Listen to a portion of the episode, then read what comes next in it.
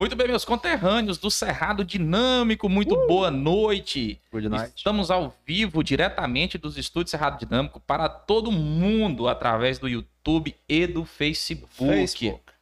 Você que está nos acompanhando, pode mandar aí suas, eh, seu comentário, falar se você está gostando, se você está odiando, suas dúvidas que nós vamos eh, tratar hoje aqui nesse podcast. Mas para poder você saber do que está acontecendo aqui, eu sou Yuri Vinícius. Olha só que legal. Aqui do meu lado, Fábio Dedão. Olá. Bem? Seja bem-vindo. E, Fábio, você falou que ia trazer para mim aqui um cara para falar de cartório. Né? Você falou que traz o Valdiran. E aí, de repente, você chega aqui com o Rick, cara. Cara, então, na verdade, hoje eu tô, tô me sentindo uma pessoa iluminada aqui no É. estúdio, cara. Porque hoje eu tô com duas mentes brilhantes aqui do meu lado. Verdade. duas pessoas aqui com, com a mente iluminada. Então, vamos apresentar o É. nosso convidado, né? Nosso convidado de hoje, que Por é favor, faça as honras. tabelião registrador, ex-PM, que tem essa história de PM aí que eu não tava sabendo, ó, tem todo esse, É, tem- esse Na verdade, negócio na verdade, o cara não deixa de ser PM, é policial da, é, Da reserva. da reserva. da reserva. Então tem todo um, e todo um outro currículo que ele vai falar aqui pra gente também, empreendedor, criador do, do Virtual Kart. Ah, essa foi boa. Ó, aí, tá É, vendo? Essa foi E boa. nós vamos saber o que que é Virtual Kart, o que que é isso aí. Valdiran Casimiro, seja bem-vindo ao Serra Dinâmico. Bom, boa noite a todos. É... Valdir Casimiro. É... Eu posso falar de mim? Quem é você? Quem sou eu? De onde veio? Por que vive? O que faz? Mas antes, Valdiran, é, a gente vai falar aqui um pouco também dos nossos patrocinadores, né? Que a gente não pode começar sem falar dessas, dessas galerinhas que aparecem aqui, que é os que pagam as contas Nos desse. permita, antes da gente prosseguir com o nosso bate-papo, falar dos nossos É você que patrocinadores. manda, vai lá. Então, nosso patrocinador que tá aqui, Fábio Dedão, Não tá mais? WP WP Diesel. Diesel. Olha, você que precisa, você que tem um trator, você que tem um jiriquinho, você que tem o seu New Holland, o seu. Nossa, É, New Rapaz, Holland. eu descobri esse dia que a Fiat fazia trator, sabia, cara? Sério? Tava conversando com o William É. do WP Diesel, ele falou que a Fiat fazia. Fiat, é, Que legal, e, cara. que Acho vendeu que faz pra, ainda, é, não? e ela vendeu pra New. Holland. Ah, Mas É. será que tem um, tem um palio trator também? É.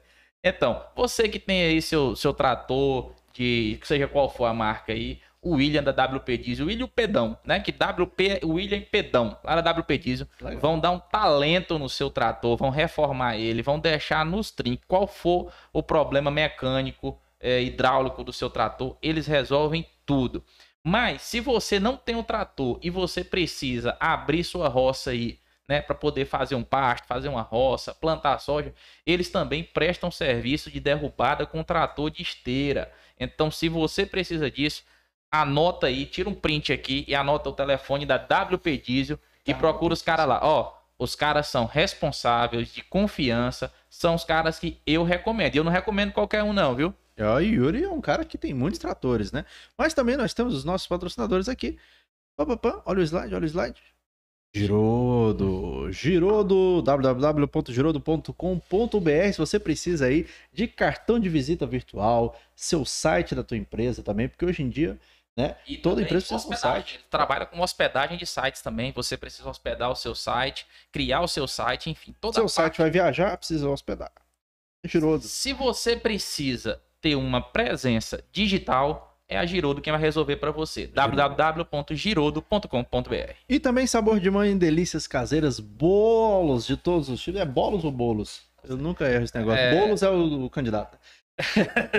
bolos de todos os tipos, bolos caseiros, bolo de piscininha, bolo negociado, bolo de pote, tudo que é negócio de bolo que é bom é sabor de mãe. Delícias caseiras, segue lá no Instagram. Mangulão tem também? Bolo mangulão também, cara. Sabe que mangulão é um bolo, né? Que você É. faz uma parada. Tudo Você isso. gosta de mangulão, Valdir? ei, bom demais. Aí, Mangulão com café? um cafezinho. Ali é top. Sabor de Mãe Delícias Caseiras, segue lá no Instagram, arroba Sabor de Mãe 4F no final.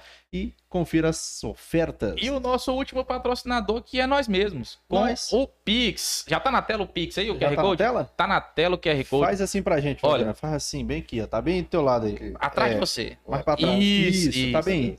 Ó, Ó, você que tá assistindo pela televisão, você pode pegar seu celular agora, entrar na sua conta PicPay, Viu, Isaías? né? apontar o seu celular para a televisão e fazer um Pix maroto pra gente, pra poder a gente ajudar a pagar as contas aqui do, do canal, viu? Ou se você da Energisa também, É. quiser pagar as contas de energia aqui pra gente, viu, Energisa? Tamo junto também, tamo aqui à disposição. Hum, Porém, se você está assistindo pelo celular, você pode olhar na descrição do vídeo que tem o nosso Pix aí, a nossa chave Pix, que é o nosso e-mail, serradodinâmico.gmail.com e fazer um Pix pra gente aí de Fazer qualquer um outro banco pra poder dar, dar aquela melhoradinha aqui na condição, né, meu filho? Dá aquela moral, dá aquela É. moral.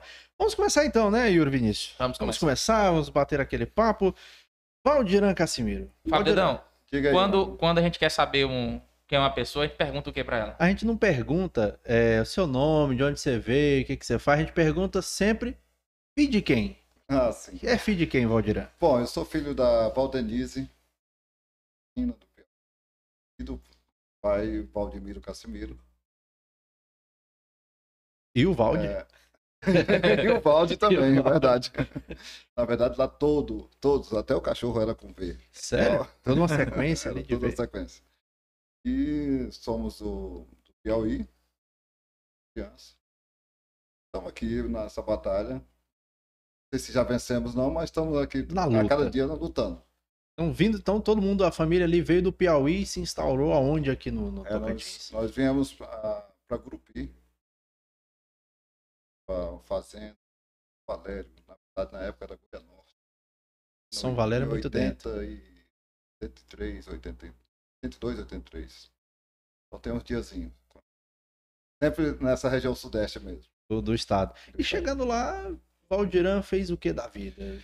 Rapaz, fiz de tudo, cara. Fiz de tudo. A cidade de São Valério, por exemplo, de 85 a 90, eu praticamente tudo aquelas, aquelas os tijolos que foram sentados lá, ou foi construído por mim, e meu irmão, meus irmãos, meus primos, ou foi sentado por nós. Olha aí, cara. Na, na área de pedreiro, de ajudante de pedreiro, de, tudo. Tudo ali em São Valério, né? Então, Quem vê esse cara hoje aí bem sucedido, um cara inteligente, fazendo mentoria, é, assessorando muita gente importante aí, não, não, imagina, vocês fizeram o dever de casa, Olha, hein? Ora. não imagina que esse cara já ralou no pesado, já calejou muita mão, né, Valdir? Não, rapaz, o trabalho não foi leve, não. Fácil, né? O sol, o sol do Tocantins sempre caiu pra mim todinho, não teve sombra, não. É aquele sol bonito, né? Aquele pesado, É. solzão quente. Não, e o engraçado é porque. Ainda assim, bem que o cabelo caiu depois, tá? É. Ah, então antes tinha uma cobertura? Antes tinha uma ah, eu ia cobertura, perguntar né? isso. Tinha Tinha essa cobertura Não, antes. era igual você, mais ou menos assim, eu tinha muito cabelo. Ou seja, daqui a pouco. Você- você- espere, aguarde e confie. Meu Deus, atenção, amor. Se estiver assistindo, prepara pra ter um cara aqui. É melhor assumir logo, né? É, melhor assumir logo. Então, e aí, você trabalhou lá no pesado e como é que foi esse, essa sua você trilha até chegar na parte de cartório, cara? Rapaz, cartório foi um acidente. É. Foi um acidente. Ah, Só, só pega, chega mais um pouquinho mais pra perto aqui. o Bom, microfone. aí. posso- assim ainda tô na câmera ainda? É, não. Tá, tá Tá, tranquilo. então tranquilo. É só o assim fica mais microfone. confortável. Então o microfone agora tá beleza? Show de bola. Tá ótimo. Bom, a- como eu te falei, o cartório foi um acidente. É, eu estudava sempre para concurso. Eu, você sabe, filho de pobre, você tem uma, uma, uma via, que é estudar. É, e aí Não eu já jeito. fica uma dica aí para o pessoal que está hoje só vinculado em TikTok, em picado de coisa. Você não vai ficar milionário dançando. Não, não, você não, se não. Estude, meu amigo. Estude. estude, você tem uma chancezinha de ter uma vida melhor. Depois de estudar, É. se quiser fazer videozinho, alguma coisa, pode É, até não, fazer, aí, né? aí, aí você faz, mas ah, agora Dança com não, esque- não esqueça, desculpa, não esqueça, não esqueça de fazer. Ainda tá se ouvindo? Acho que desligou. É, porque- Agora sim. É. Pronto. É, não esqueça de, de fazer o dever de casa, que é estudar. Então, bom, como você me perguntou, de onde que eu, como é que vim parar em cartório? Eu estudando lá em São Valério, nível médio, é, não, nível médio já foi em Gurupi. É, primeiro, a primeira, a primeira oitava O- série, o né? ginásio, né? Que o povo fala. antigamente ginásio. E eu tava procurando qual era a palavra de hoje. Hoje é outro Hoje nome, é ensino né? médio. Hoje eu não sei. Não, Não, não. Ah, Aquela da aquele- quinta a oitava A série. quinta ou oitava Ah, série. Nem a oitava, né? Que É. agora inventaram o É, nome. agora é nono. É, eu não- Eu não, eu não Essa sei. parte Bom, aí. é, Essa parte. a época era o ginásio. É. Bom, ah, estudei lá em São Valério, acabou lá, não tinha, não tinha segundo grau, que hoje é nível médio. E fomos para Gurupi, com a maior dificuldade do mundo. É Consegui- perto São Valério de Grupi? 150 quilômetros, mais ou menos. É, não, naquela época, você tinha que atravessar duas balsas para chegar em Gurupi, meu amigo. Nossa. É, e quando tinha balsa. Que a estrada não era, era pavimentada, era Não, tudo que bonitinho. pavimentado, você passava um dia para chegar. Meu Deus. Ah, daí ah, passamos a estudar em Grupi, comendo o pão que o diabo amassou. Porque na época era difícil, só para você ter uma ideia, eu morava, para quem conhece Grupi, morava ali próximo da 13 eh, e estudava no Arizinho. Arizinho é do outro lado da cidade. Nossa. E ia de como? Pezão? Pé, meu amigo, no pé. O Nossa. famoso SP2. É, né? no SP2. Estudava E, que horário, meu Cara, irmão? à noite, porque durante o dia você tem que trabalhar, né, meu Ah, amigo? Putz, Você aí. tem que trabalhar. E aí eu arranjei um emprego na oficina mecânica, na época Vema Veículo, era concessionária da Fiat. É, conseguiram, me, me deram essa chance lá. E eu agradeço bem hoje, porque hoje o pessoal não me enrola na hora de chegar na oficina, né? É, você já tem conhecimento. Então tem experiência de alinhamento, de é, mecânica básica, é, mecânica básica, a gente tem uma, uma experiência dessa época. Passei um tempo lá e é, na época já estudando. E logo depois passei no concurso para Gari, município, porque eu é, pensei, meu amigo, a única coisa que meu pai me ensinou foi trabalhar e não roubar. Então, eu, pra- e eu não gostava da enxada. Então, é estudar. É, e aí, passei para Gari. Quando ia para assumir, também abri o concurso da PM. Passei no concurso da PM. Ah, então não chegou a exercer o de garimpo. Não, não, graças a Deus eu, Passou? eu saí de lá e entrei para PM. E na época, no início também, era bem assim, Puxado. o Gari e o PM era bem equivalente, cara. Sério mesmo. Era bem PM não equivalente. tinha tanto prestígio, né? Não, não tinha prestígio, não tinha. A gente não tinha. A corporação tinha prestígio, mas o, o salário era uma desgraça. Era muito ruim. A, a- o curso, quando você entrava, você era tratado como o supra-sumo da, da, da bosta do cavalo doido. Meu- Então, não sei se podia falar essas palavras assim. aqui, Não, aqui assim, tá né? liberado. Aqui tá liberado.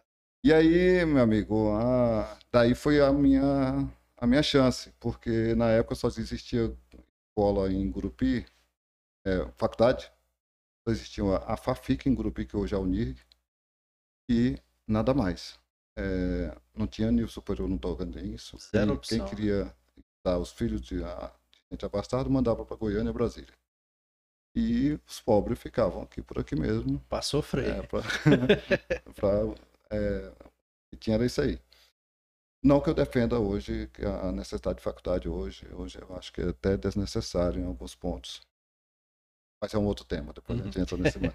Tranquilo. Ah, daí ah, surgiu, o Estado Tocantins estava já Na criação em ali. criação, instalando, e surgiu aí a faculdade, a, Unitins, é, instalou em, em Miracema, o único curso que tinha que eu, se aproximava do que eu queria, que era direito. Sempre quis direito desde os sete anos de idade, pelo menos é o que eu me recordo. É, daí eu, na época eu falava não era direito não, gente falava, não, eu quero ser formar em advogado. É, Né? doutor Eu quero ser- advogado. É, advogado. Advogado. Não- A gente não fazia essa distinção.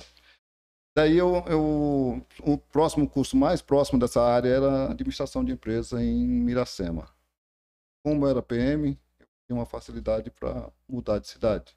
Na verdade, você mudava de cidade, você, você vivia com a mochila nas costas quando tinha mochila. É, e aí eu consegui vir para Miracema e passei nesse vestibular para administração de empresa e comecei a, a estudar em Miracema. A vida foi clareando um pouquinho, mas ainda muito difícil. Depois me transferi para a faculdade que foi recém-instalada em Colinas, que foi onde eu cursei meu direito. Bom, Ah, mas é, tem mais coisa aí, mas eu estou encurtando porque senão daqui a pouco vocês eh, começam a mandar pix para mim. e, aí, ó, não, eu batalhei, já, já ganhei meus pix. Já ganhou. Tá certo. Agora o seguinte, pra gente entrar no, no assunto, né, do mesmo do cartório, eu vi aqui no, no seu Instagram, vou sair aqui um pouquinho, vou. Quero pegar um negócio que é um trem que eu não sei nem ler direito o trem aqui. É, Yuri é um curioso. Que eu achei interessante, quando eu fui ver o seu perfil, que aqui é a, acho que é a sua causa, né? aham. aquele que você defende, pela manutenção da atomização de dados pessoais em poder do controlador, os cartórios. Para mim, que sou um leigo e para muitas pessoas que estão vendo isso aqui, que não sabem o que é atomização dos dados pessoais, O que que seria isso aí? O que que é essa causa que você defende? Cara, isso aí é, uma, é, um, é, é um tanto complexo. Eu não sei qual é o, o, o grau que eu devo falar aqui para o pessoal, nosso público entenda. Eu vou tentar, assim, vou falar de uma forma mais simples que aquele que também conhecer mais vai entender Vai também. entender também. É, basicamente, o, o que, que nós estamos vivendo hoje? A ideia de centralização de dados. É, você pega uma máquina, um computador aí, enche de dados e agora centraliza os dados de todo mundo. Os, os órgãos públicos estão sendo obrigados, entre eles os cartórios, sendo obrigados a repassar dados para uma, uma, uma pessoa. Vou citar aqui com o Fábio, conhece bastante, é o assunto de protesto, então já vou canalizar para isso. Por exemplo, hoje os cidadãos, todos os cidadãos estão na mão da Serasa.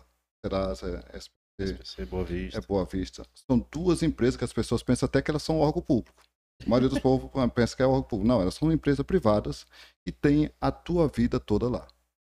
É, veio a, a LGPD, Lei Geral de Proteção de Dados, e ela pegou e no artigo 25 disse o seguinte, exatamente o que eu defendo é que, olha, os dados devem ficar aonde o controlador, ou seja, aquela pessoa que foi recebeu a obrigação de guardar esses dados, ela continue com eles. Se ela tem que prestar alguma informação, a pessoa vem aqui, aquele órgão vem e consulta a informação aqui comigo. E não eu mando os dados para lá. Porque senão ela começa a formar, formar um banco de dados ilegal lá. Então, a, a, só para ficar claro aí. Imaginemos que um cartório tem uns dados da, de todos os registros de nascimento que ocorreram em Porto Nacional. Esse cartório hoje, sabe o que, que ele está fazendo? Mandando todas as informações para duas grandes bases de dados, chamadas CRC Nacional e o INSS. Além de outras, tem outras tantas. Mandando essas informações. Na hora que é, há um óbito, há um casamento, há um, um nascimento, ele dispara essas informações para lá. Essas pessoas lá estão montando um banco de dados. É, tem todas as informações sendo mantidas lá. O cartório que era o controlador, você não está sabendo, não autorizou e está sendo repassado essas informações.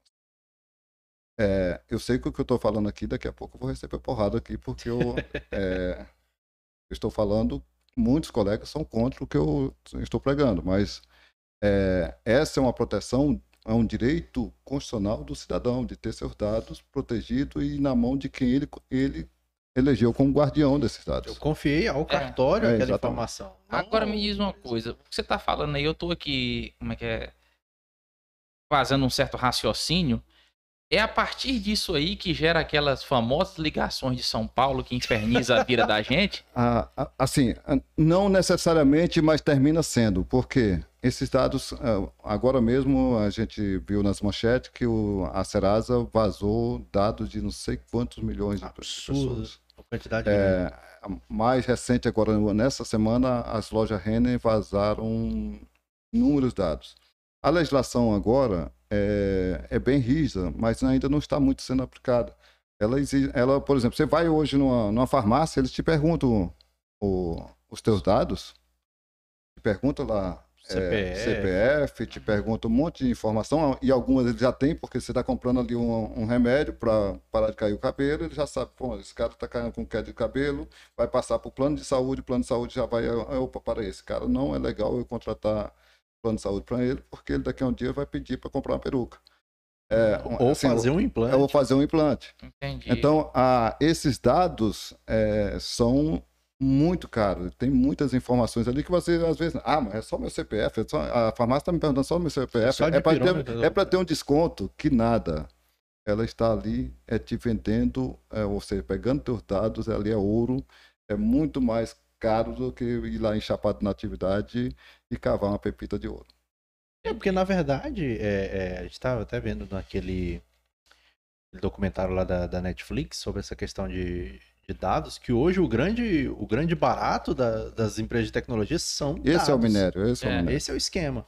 Que eles não querem saber, porque eles compram, eles querem comprar, eles vendem as informações, por exemplo, uma grande empresa chega no Facebook e fala, ah, eu quero saber o que, que o Valdiran gosta de fazer, porque aí eu vou saber o que, Hum. que eu ofereço pro Valdiran. Então, ah, o Facebook vai vender aquelas informações para ele, dizer, não, o Valdiran gosta de, de, ele curte página tal, ele gosta do assunto tal, então eles vão criar um produto voltado pro Valdiran. Basta ver a- a- hoje né, toda essa inteligência artificial, ela, quando você nós estamos falando- conversando aqui de algumas coisas, é um, é um suspeito apenas, né? É. Daqui a pouco Hum. você abre o teu navegador, qualquer coisa que tá saindo anúncios para ti. Mas isso já aconteceu comigo. Então, eu comentar você só sobre- falou, né? eu comentar sobre uma pessoa que eu não, assim, sei quem é a pessoa, mas não tenho ela em nenhuma rede social e nada. E aí, dois dias depois, aparecia uma sugestão de amizade daquela pessoa. E Exatamente. quase acabar o teu casamento. Não, não, não, não, foi, não foi o caso, não. Então, então a- a- mas existe exatamente essas. é, isso nós estamos falando aí de uma outra linha de- dessa invasão de dados, mas a, a- o que eu realmente defendo lá no início é de que, é, em se tratando de cartório, que é um serviço público, embora é, executado por um particular, esse particular aprovado em concurso público, ele recebeu uma delegação do Estado para guardar aqueles dados. Ele é um guardião daqueles dados, que a lei chama hoje de controlador. Acontece que outras leis e outras normas que não são nem sequer leis, são abaixo de leis, obrigam que esse controlador repasse as informações para alguém. É semelhante, imaginemos que você tem o direito constitucional de não reservar, não, vocês, não sei se vocês estão na área de jornalismo ou não, mas vamos dizer que você tivesse uma informação jornalismo, você não tem a a obrigação de repassar a informação de quem te deu essa a, a fonte, É, né? Fonte, ah. Resguardar mas, sua fonte. É, resguardar a tua fonte. Mas é, a Constituição te diz uma coisa, a lei te diz isso mesmo, te garante isso, mas vem algumas normas é, abaixo disso e te exige que você repasse e sob pena de perder a cabeça. É. Então, Aí você fica até perdido, porque É. se a Constituição te diz uma coisa, o outro vem ali e É. te fala outra coisa. então, nisso aí, a pirâmide de Kelsen tá ficando toda bagunçada. É, não, hoje, ah, hoje ah, ah, assim, eu, eu tô querendo. Vocês me perguntaram se tinha algum tema que era melindroso para eu falar, né? É, Eu falei que não tinha, né? ah, Tem Então um. agora, então agora vamos, vamos voltar. Tem. Não vamos falar nada de negócio que envolve Constituição. Não Ah. vamos falar nada que a gente vai descambar em outros lugares. Ah, não, Entendi. beleza. E o, e o, o Estado Democrático de Direito está um tanto quanto diferente do que a gente conheceu na época da faculdade. é, entendo. É, então, eu, provavelmente, muitas pessoas terão daqui um tempo de voltar à faculdade ou voltar aos livros para entender essa nova pirâmide de Kelsen. Tá. Bacaníssimo. É, então, assim, é, é, eu acho que a gente podia já, para o pessoal pegar o público, né? E tá a galera aqui acompanhando a gente. Tem, o, o- tem muita gente que, assim como o Yuri disse, tem muitos leigos acompanhando aqui a gente. Pra gente dar um pontapé inicial, assim, porque a gente falou razoavelmente aqui sobre cartório, sobre legislação, etc. Mas qual seria a definição de cartório? O que, que é o cartório? É. Bom, eu a, a minha definição, né? é, a- a- eu sei que eu- na hora que o Yuri já deve ter pensado assim, é bater carimbo. Essa é a definição de cartório. Muitas pessoas pensam isso, Yuri. Tô brincando, eu sei que eu te, te constrangi agora, você nem ia falar isso, né? Não, ele Mas, mas, mas o pior que Ele ia. Mas, mas a, a, o que que o cartório Assim, realmente pra, pra você entender o meu ponto de vista sobre cartório, que tem assim a ver com o que o, que o Fábio tá falando, Ah. é o seguinte: pode pode Por- falar é, assim, pode falar aberto. é. não por que, que eu tenho que ir num lugar pagar pra provar que eu sou eu? É, essa parte, essa parte é desprezível pra gente. A gente não quer que você vá lá. Se eu pudesse, eu não queria esse, que você fosse lá. Só, deixa eu explicar agora o que eu tô Uhum. querendo dizer. Esse serviço é um serviço social. É como eu estava te explicando agora do registro de nascimento. Se eu pudesse, eu não faria registro de nascimento. É caro para mim, eu, eu, eu pago para fazer. Nos cartórios existe, vamos só para você entender, existe 10 serviços. Desses 10 serviços, existem aquela, aquele, é, alguns chamam de princípio de Pareto, é, 80-20. Eu vou ter 20 que me dá uma boa remuneração. E vou ter 80 que me dá injeção de sacos, é, Dor de cabeça. dor de cabeça, problemas variados. É, mas existe no Brasil um tal de uma, de uma justiça, justiça fiscal, que é a, aqueles 20 devem manter aqueles 80. Então, ah, daí nós temos o seguinte problema: você tem serviço que você não quer ir lá para fazer, e eu não queria que você fosse. É, por exemplo, você, dá- você deve ter se referido aí ao reconhecimento de firma. Certo. Reconhecimento de firma não é mais obrigatório há mais de 10 anos. Mais de 10 anos não é obrigatório. Só que o cidadão brasileiro, ele. eu- disse agora que não é obrigatório, né? Vamos, assina aqui em algum lugar e, e o, e o Fábio vai confiar. Vocês são amicíssimos pelo, pelo que eu vi. Mas na hora que você assinar esse documento pro Fábio, Fábio, rapaz, isso aqui tá dizendo que você deve, me deve 500 reais, né? Vai reconhecer firme lá, é só, um, é só um real. Porque depois vai acontecer alguma coisa com você, você é vivo, é mortal. Será se ela vai estar só com a sua assinaturinha lá? É isso, essa é, uma- é a questão que está na cultura do brasileiro. Então, independente, já teve várias leis. A última foi em 2017, 2018. Retirou, eh, foi falado um monte na imprensa. Uma evolução disso é que hoje, no na maioria do serviço público, né, você não precisa mais. Você assinando na frente do, do agente público, ele tem, tem fé pública e, E, você não e se eu te precisa. contar que isso aí está desde 90. É, Instinto. É, e desde 90, o servidor público, eu, a 8.112, o servidor público federal, que eu, eu também fui servidor público federal. Aí, tá vendo a história? a, a- fui do Ministério Público da União e lá sempre a gente praticou esse, essa regra. Recebia o original, recebia a cópia, eu batia, eu diria, dizia que confere com o original e devolvia o original para você. É, isso sempre existiu na administração pública. Algumas administrações públicas são mais pobres do que as outras com relação a essa aplicação dessas, dessas normas. Mas sempre existiu. Isso não é, não é de hoje, não. Mas a- aí é, entra o lado político de fazer, ah, vamos fazer agora com uma, uma nova lei aqui. Faz lá uma lei que é a mesma coisa que uma de há 10 anos atrás fe- falou e está lá. Às vezes a lei não pegou. Vem uma ou outra para dizer que pega e não pega novamente, fica nessa. Se você pegar hoje, todo cidadão é, tem confiança de que uma assinatura reconhecida firma vale. Uma assinatura sem reconhecer firma, ele não confia tanto. Não é nem que não vale, né? Não, é que ele não confia. Não confia. Agora me diz uma coisa, uma parte aqui que era, não é nem tanto assim do é, sobre o cartório, mas me veio aqui à mente e talvez você já tenha é, pensado muito sobre isso. Por exemplo, a gente chega no, no serviço público, é, eu falei assim que não tem a ver com cartório, mas tem, porque a pessoa tem que Uhum. passar pelo cartório. Aham. A gente chega no serviço público, aí, não, você vai fazer um cadastro de não sei das quantas. Aí você tem que levar lá documentos pessoais, comprovante de endereço, não sei o que, para lá, título de eleitor, etc, pá, pá, pá, pá, pá, entrega. Por que, que o governo não faz uma base de dados? eh, eu, eu imagino que essa base de dados ela iria ser feita ou pelo TRE ou pela Receita Federal, que é onde o governo tem, onde vai amarrar a pessoa, né? Aham. ela seria feita. É, que você não precisasse é, fazer isso. Nós estamos no tempo da tecnologia. Você é um cara que eu já vi que gosta muito de inovação, né? Que teria essa base de dados e que cada órgão tivesse suas é, credenciais de acesso e acessasse determinado dado que fosse pertinente àquilo ali que você falou da, da segurança dos dados, né? Para você não precisar sempre que tá ali entregando papel, indo no cartório e tal, aquela coisa. Então, no imaginário da população em geral, é necessário o que você acabou de falar. Uma base de dados. Nacional, tudo.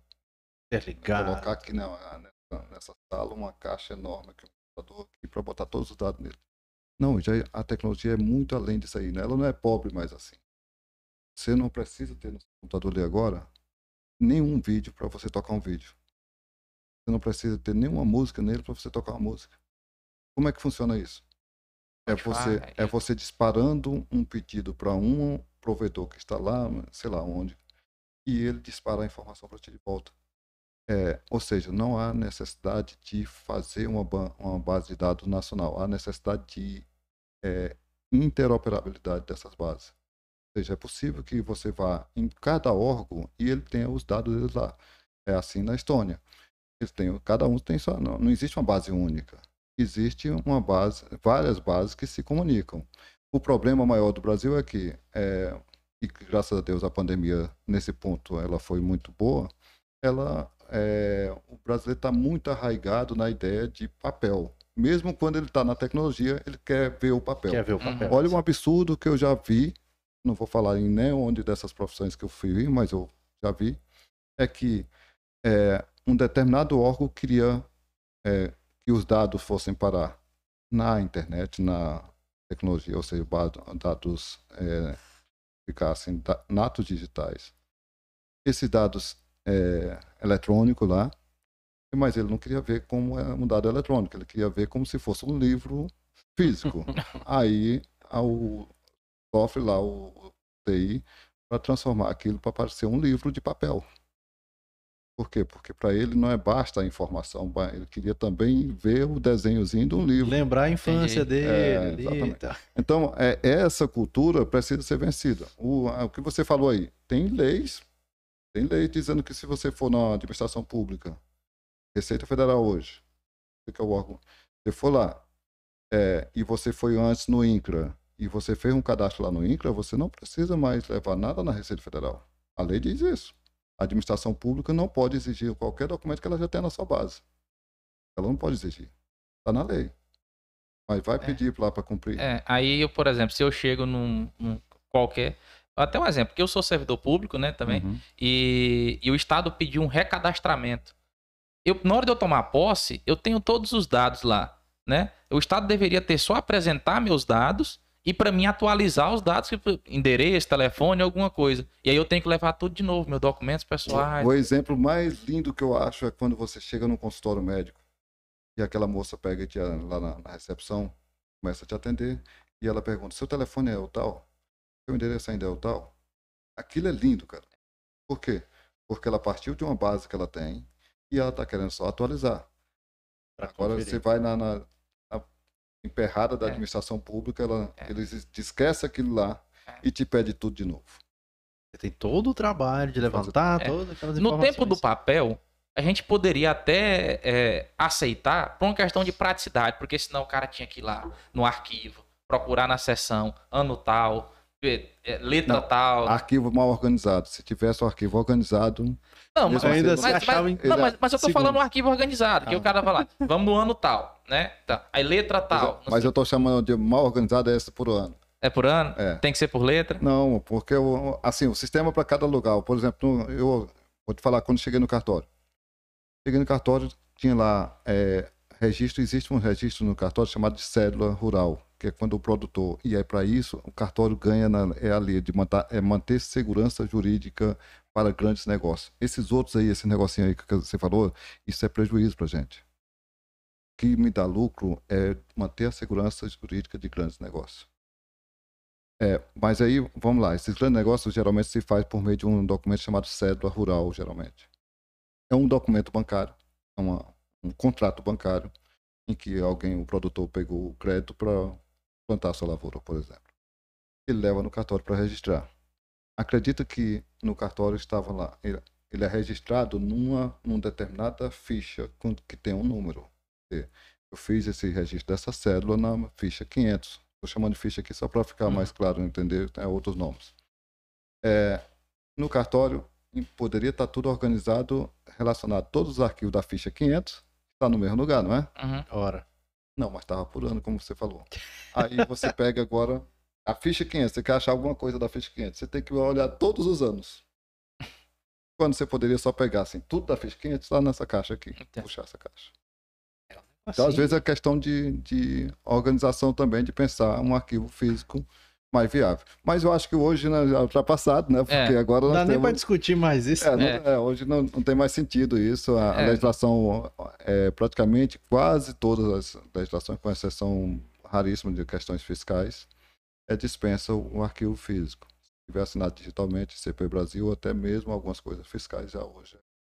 Mas assim, a gente foi desviando do foco e perdemos lá da raiz da, da pergunta, que era o porquê da existência do cartório, né? Bom, o, o cartório é basicamente aquela frase que eu acabei de falei- falar. Ele existe, é secular, existe essa história de ah, só existe no Brasil, não. Existe em mais de 180 países. É, e ele existe para dar segurança jurídica. Ele existe não é para ah, viabilizar uma compra e venda de uma casinha por ali. É, se tivesse um, um volume de serviço, esse serviço até não seria nem necessário cobrar. O problema, o, e como muito hoje no Brasil não se cobra, por exemplo, eu estou indo para Santa Rosa daqui a pouco, amanhã vai ser entregue 200, é, 200 documentos de imóveis, de imóvel urbano lá, e a maioria deles vão ser gratuitamente, sem, não paga nem uma xerox no cartório. É, e aí, por que não paga? Não existe almoço grátis, né? Não. Por que não paga? Porque alguém está pagando. Alguém pagando como? Aquele cara que está achando que é caro o serviço dele lá, realmente é caro. Por que, que é caro? Porque o poder público, em vez de custear essa outra, essa, essa parte social que ele faz, ele pega e diz o seguinte, olha, seria 10 reais que cobraria do, do Yuri. Vamos cobrar 20 do Yuri e vamos fazer de graça pro, Pro Fábio, pro Fábio. É. Então é assim que funciona essa justiça fiscal. Agora me diz uma coisa. Por que, que o cartório ele não é uma repartição pública daquela é, bonitinha, como qualquer outro órgão público? Ele é feito por um particular, como você falou. Porque a administração pública não funciona. é, Yuri. Porque não funciona. Se você me disser que. É, ah, Valdirão, funciona, eu sou servidor público, sou é, da área de segurança pública, funciona. Também estive lá. não funciona. Por que não funciona? É, Aí. A administra- a a- o, o administrador público é um péssimo gestor. Por exemplo, é, se você for pegar, é, faz um levantamentozinho rápido. Veja quanto que custa para manter um hospital particular e quanto custa para manter um público. Vai, vai, na, vai lá no hospital particular, como é que você vai ser atendido e vai no público. Quanto de dinheiro entrou no público para manter ele e quanto entrou no particular para mantê-lo. É, só olha só esse detalhe. Aí, bom, então é, você está dizendo que cartório, é, cartório era uma desgraça o serviço. Até pouco tempo, a Bahia aqui, até pouco tempo, foi em 2016, salvo engano, que a Bahia passou a ser também nesse formato nosso. É o último estado que mudou para esse formato de delegação, que é uma outorga de autoriza alguém, esse alguém faça no concurso público e recebe autorização, recebe a autorização, recebe um papelzinho dizendo que você está autorizado a montar seu cartório, sua empresa lá em atividade. Não é um cara que, ah, tive uma ideia, Não, vou criar não- um Não tem cartório. nada lá Nós de... vamos falar desse assunto agora, dessa parte aí de concursados versus é, é, é capitanias hereditárias aí. né? É, também não é, não é mais, não há mais essa, essa, essa linha. Depois eu vou, ainda bem que você vai me dar, dar a oportunidade de explicar isso. Mas a, a- só para fechar o assunto com relação a, a essa questão do cartório e o órgão público, é que é, foi verificado que, por exemplo, o exemplo da Bahia. Aqui em Barreiras, em Luiz Eduardo Magalhães, que é quase na divisa nossa, nossa aqui, né? 200 km, 250 quilômetros na atividade. 200. É, o cidadão chegava 5 horas da manhã, recebia, era distribuído um volumezinho de ficha, tipo 10, 20 fichas, para ele fazer um reconhecimento de ficha. Esse, aí, é, esse Alô? é reconhecimento de firma que você acha caríssimo aqui, mas é um real e você vai lá. Agora você agenda no WhatsApp aqui, daqui a pouco o cartão só te vai lá e bate o carimbinho. Não, não é só bater o carimbo, ele tem que olhar se realmente é você, porque é esse, por isso que ele não confiou. É, cara crachá, cara, É, cara crachá. cara crachá. Mas é, é, só para você entender que é, por que, que a, o, o Estado brasileiro adotou por esse regime de delegação. Optou por delegação porque todos os serviços que são executados diretamente pela administração pública, eles são pior do que o executado pelo particular.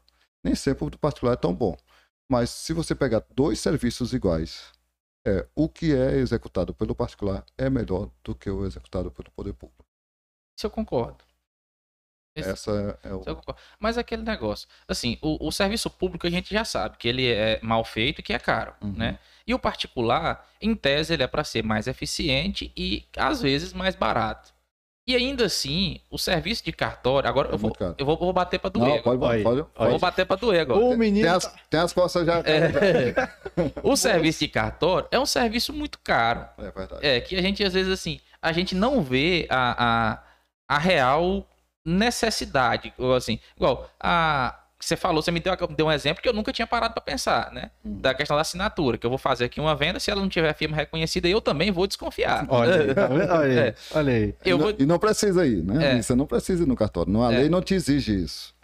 mas é, é, precaução. é aquela a segurança, né? Uma segurança psicológica. É, eu, de- eu defendo ah, algumas. Eu, eu tenho algumas coisas que eu sou contra o que a, a essa estrutura que está aí. Por exemplo, é, os serviços de cartórios, você paga 10 reais no cartório, aquele 10 reais não vai para a empresa cartório. Primeiro que começar, não é empresa, deveria ser empresa. Porque você não reclama nada ali do transporte coletivo péssimo. Transporte coletivo, ele é o mesmo funcionamento de um cartório.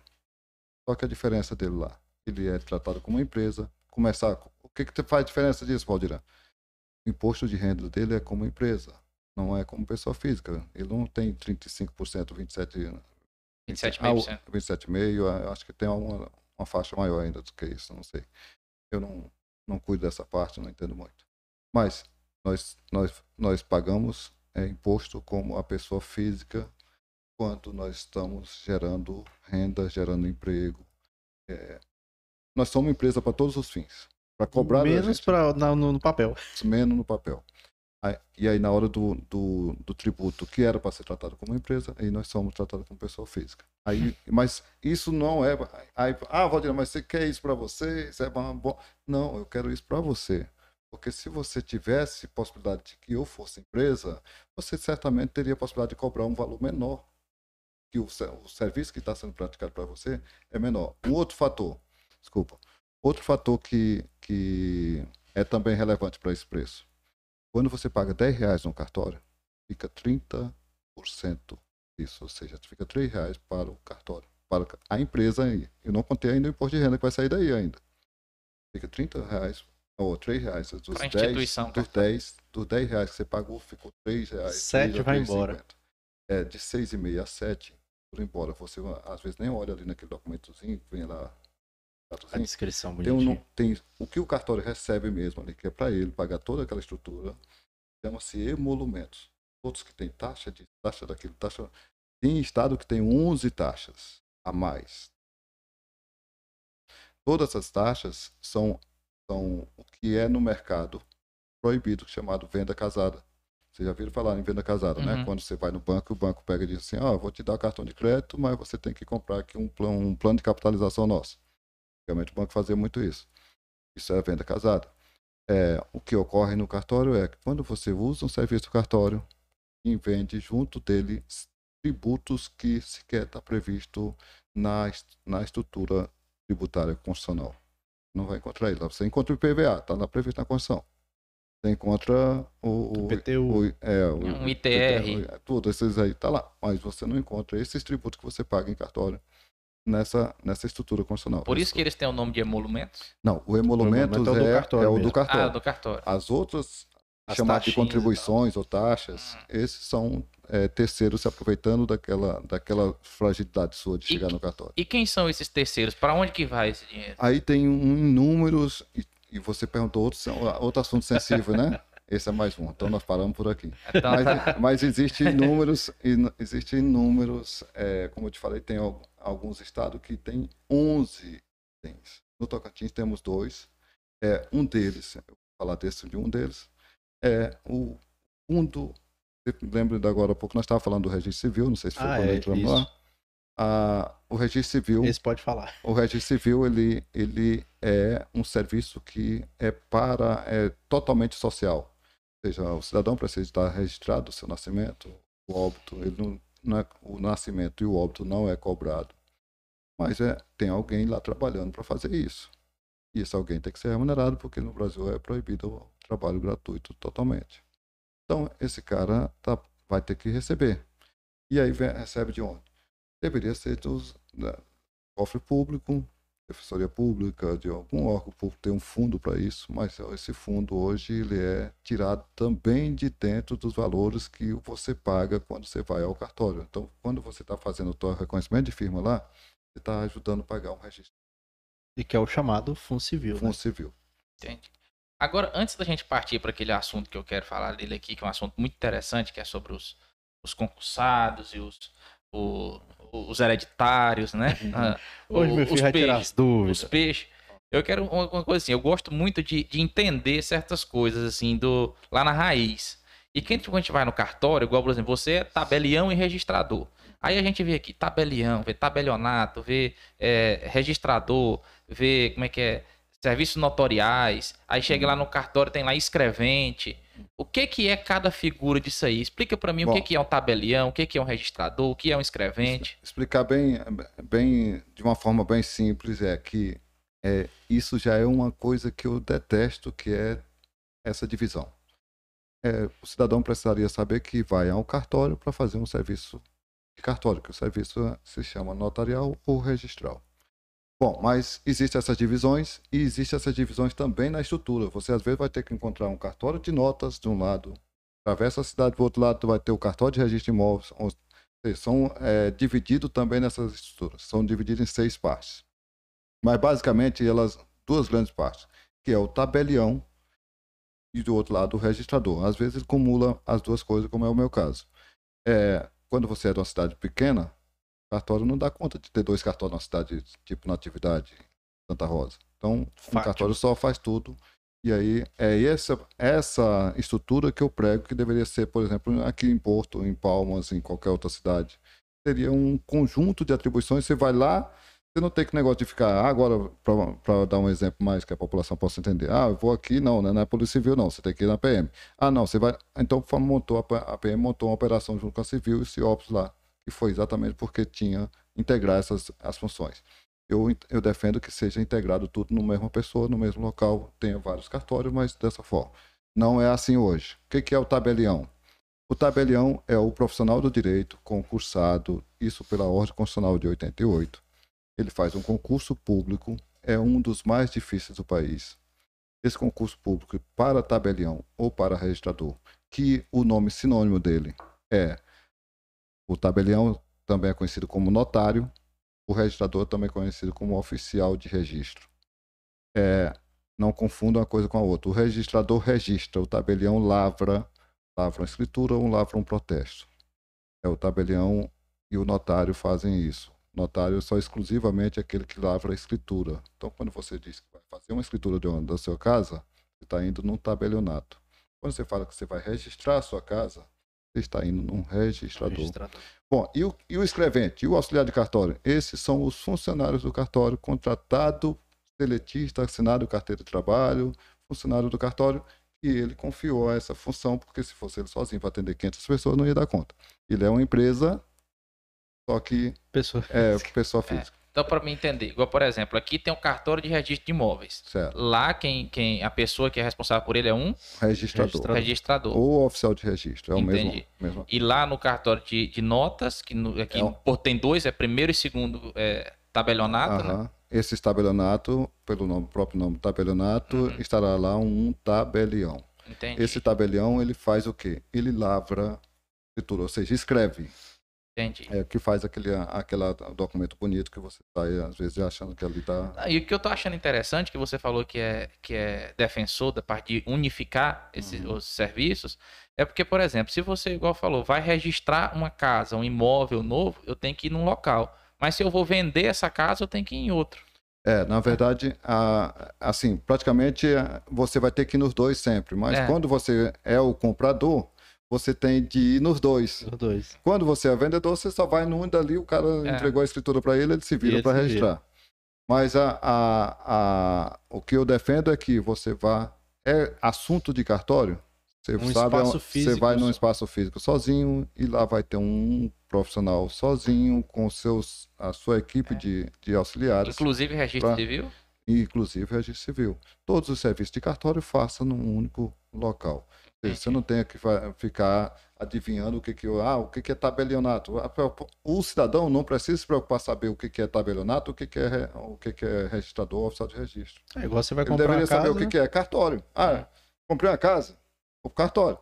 É, Lá vou dentro do registrar a casa. cartório, Aí ele vai parar. Lá Aí dentro ele, do cartório, o senhor vai para esse guichê, ou para É, aquele ah, guichê, ou é. para Ah, aquele guichê. Pronto, eu, eu, não, até mesmo, eu, eu sou contra até esse negócio de guichê para um lado para o outro. Eu, eu- ah, você vai, quer lavrar? Comigo. Registrar? Comigo também. já Tá resolve certo. tudo. Não é igual o caso, por exemplo, quem não conhece, quem não entende, às vezes pega. Não porque o pessoal fala, né? Mas, por exemplo, comprou uma casa ali, aí tem que registrar. Aí você vai lá no cartório e registra. Aí a pessoa pega e vai lá no P1 pra É. poder tentar. Aí não, não é aqui não, Ainda você bem que a ali- Bertilha é perto, né? É, que ali é na mesma praça. Mas imagine se fosse, tipo, palmas. Palmas. A pessoa ia rodar pra caramba pô, sem ter a E que isso era muito comum em Palmas. Você tinha, que- ah, hoje, é, Palmas, assim, acaba ficando mais perto. Mas quando a gente não estava tão habituado com o tamanho de Palmas, né? No, no início Uhum. de Palmas, aí tinha um lá na Vila União, outro aquele perto da Praça da Prefeitura. Aí você saía, aí você chegava lá no, no lugar, não, não é aqui não, é lá no outro. Aí você saía da Vila União, não, não é aqui não, é lá onde você tava. É, Volta lá. Olha, uma- uma coisa que me irrita totalmente é isso. É o, o- você você sair de um local e chegar no outro, o cara só ter o, o máximo cuidado de te dizer, não é aqui. É. Não, é, faz lá tudo. Ah, Por essa razão é que eu ah, defendo que cartório deveria ser uma unidade É. administrativa em que você faz todos os serviços de cartório. Ah, então, assim, eu acho que, que fica definido aqui, agora que a gente entende mais ou menos esse, esse conceito. Vamos definir. Dá dinheiro, cartório. Bom, é, não é um- serviço ruim desde que você tenha sorte. Não é só passar, não, tá? Tem que ter sorte. Por quê? É, vou entrar agora na, na questão de concurso. A Constituição de 88, artigo 236, exigiu que você fosse bacharel em Direito aprovado no concurso público para ser é, titular de cartório. É, veio a Lei 8935 em 94, se não me engano, e regulou todo essa, esse concurso. Esse concurso é difícil, não porque é difícil somente a prova, que já é muito difícil, mas ele é difícil porque é difícil de terminar. É, só para ter uma ideia, o meu começou em 2008, foi super rápido, terminou em 2012. Nossa. É, concursos de Goiás passaram 10 anos, quase 7 anos agora, e ainda está discutindo é, recursos e recursos e recursos. É, em vários estados, o único estado que consegue, não sei porque é, só ele consegue, tem umas- uns problemas por aí que não também faz parte dos pontos sensíveis. Tema sensível. É, a- os concursos não terminam.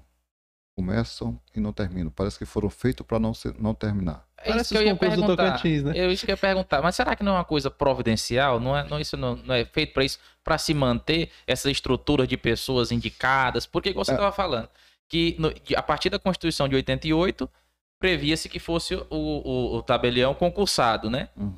Porém, o Tocantins foi criado em 88, mas a maioria dos cartórios do Tocantins são de pessoas indicadas. É, assim, não é bem a. Eu vou explicar essa parte. Não é bem a, pessoa indicada. Isso nós conseguimos vencer essa barreira no início aqui no Tocantins. O que, que aconteceu? O Tocantins ele veio de Goiás, uma estrutura totalmente é, deturpada. Por quê? É, bastava criar um município, como criaram esse município aqui com 500 habitantes. E o Tocantins foi é, livre do recorde de, de município menor, com menor número de habitantes. Eu me pegar a lista do Brasil, você vai ter lá o É. Tocantins. é, era, não sei se era, eu não me recordo qual município, se era combinado, sei que tem um município que tinha o menor do Brasil. Acho que é de Oliveira de habitantes. Fátima é Fátima. Oliveira É, de também- Fátima é é, muito também, pequeno. é. Bom, cria, a hora que criava esses municípios em Goiás, a legislação de Goiás dizia, cria-se três cartórios. Pensa, mata, é, quem é que vai é, viver lá, digamos, abre um boteco, abre um município com 500 habitantes, abre três botecos. Três botecos não se mantém. Aí imagina abrir três cartórios. Aí, bom, a- essas pessoas, quando criaram o Estado Tocantins, a criação, ela é um, a gente sabe que a criação é um, não, não- nasceu todo mundo e os órgãos não. Então, já existia policiais de Goiás que continuaram no Tocantins, existia toda a estrutura que passou a ser do Tocantins. Então, existia também tabeliães e registradores, segundo a ordem constitucional anterior, que estava habilitado, como é o caso aqui da colega Bertilha, que é, é, já bem idosa agora. Ela veio da ordem constitucional anterior, é, entrou regular pela ordem constitucional anterior, que a gente tem que respeitar e está legalizada. Só que depois de 88, para entrar, precisa de concurso público. Só que os concursos públicos, como não terminam, a legislação previu a possibilidade de designar alguém interinamente por um período de seis meses até terminar o concurso. Só que O esses seis meses não termina o concurso, a pessoa tem que ficar. O que, que o tribunal aqui do Tocantins sabiamente fez?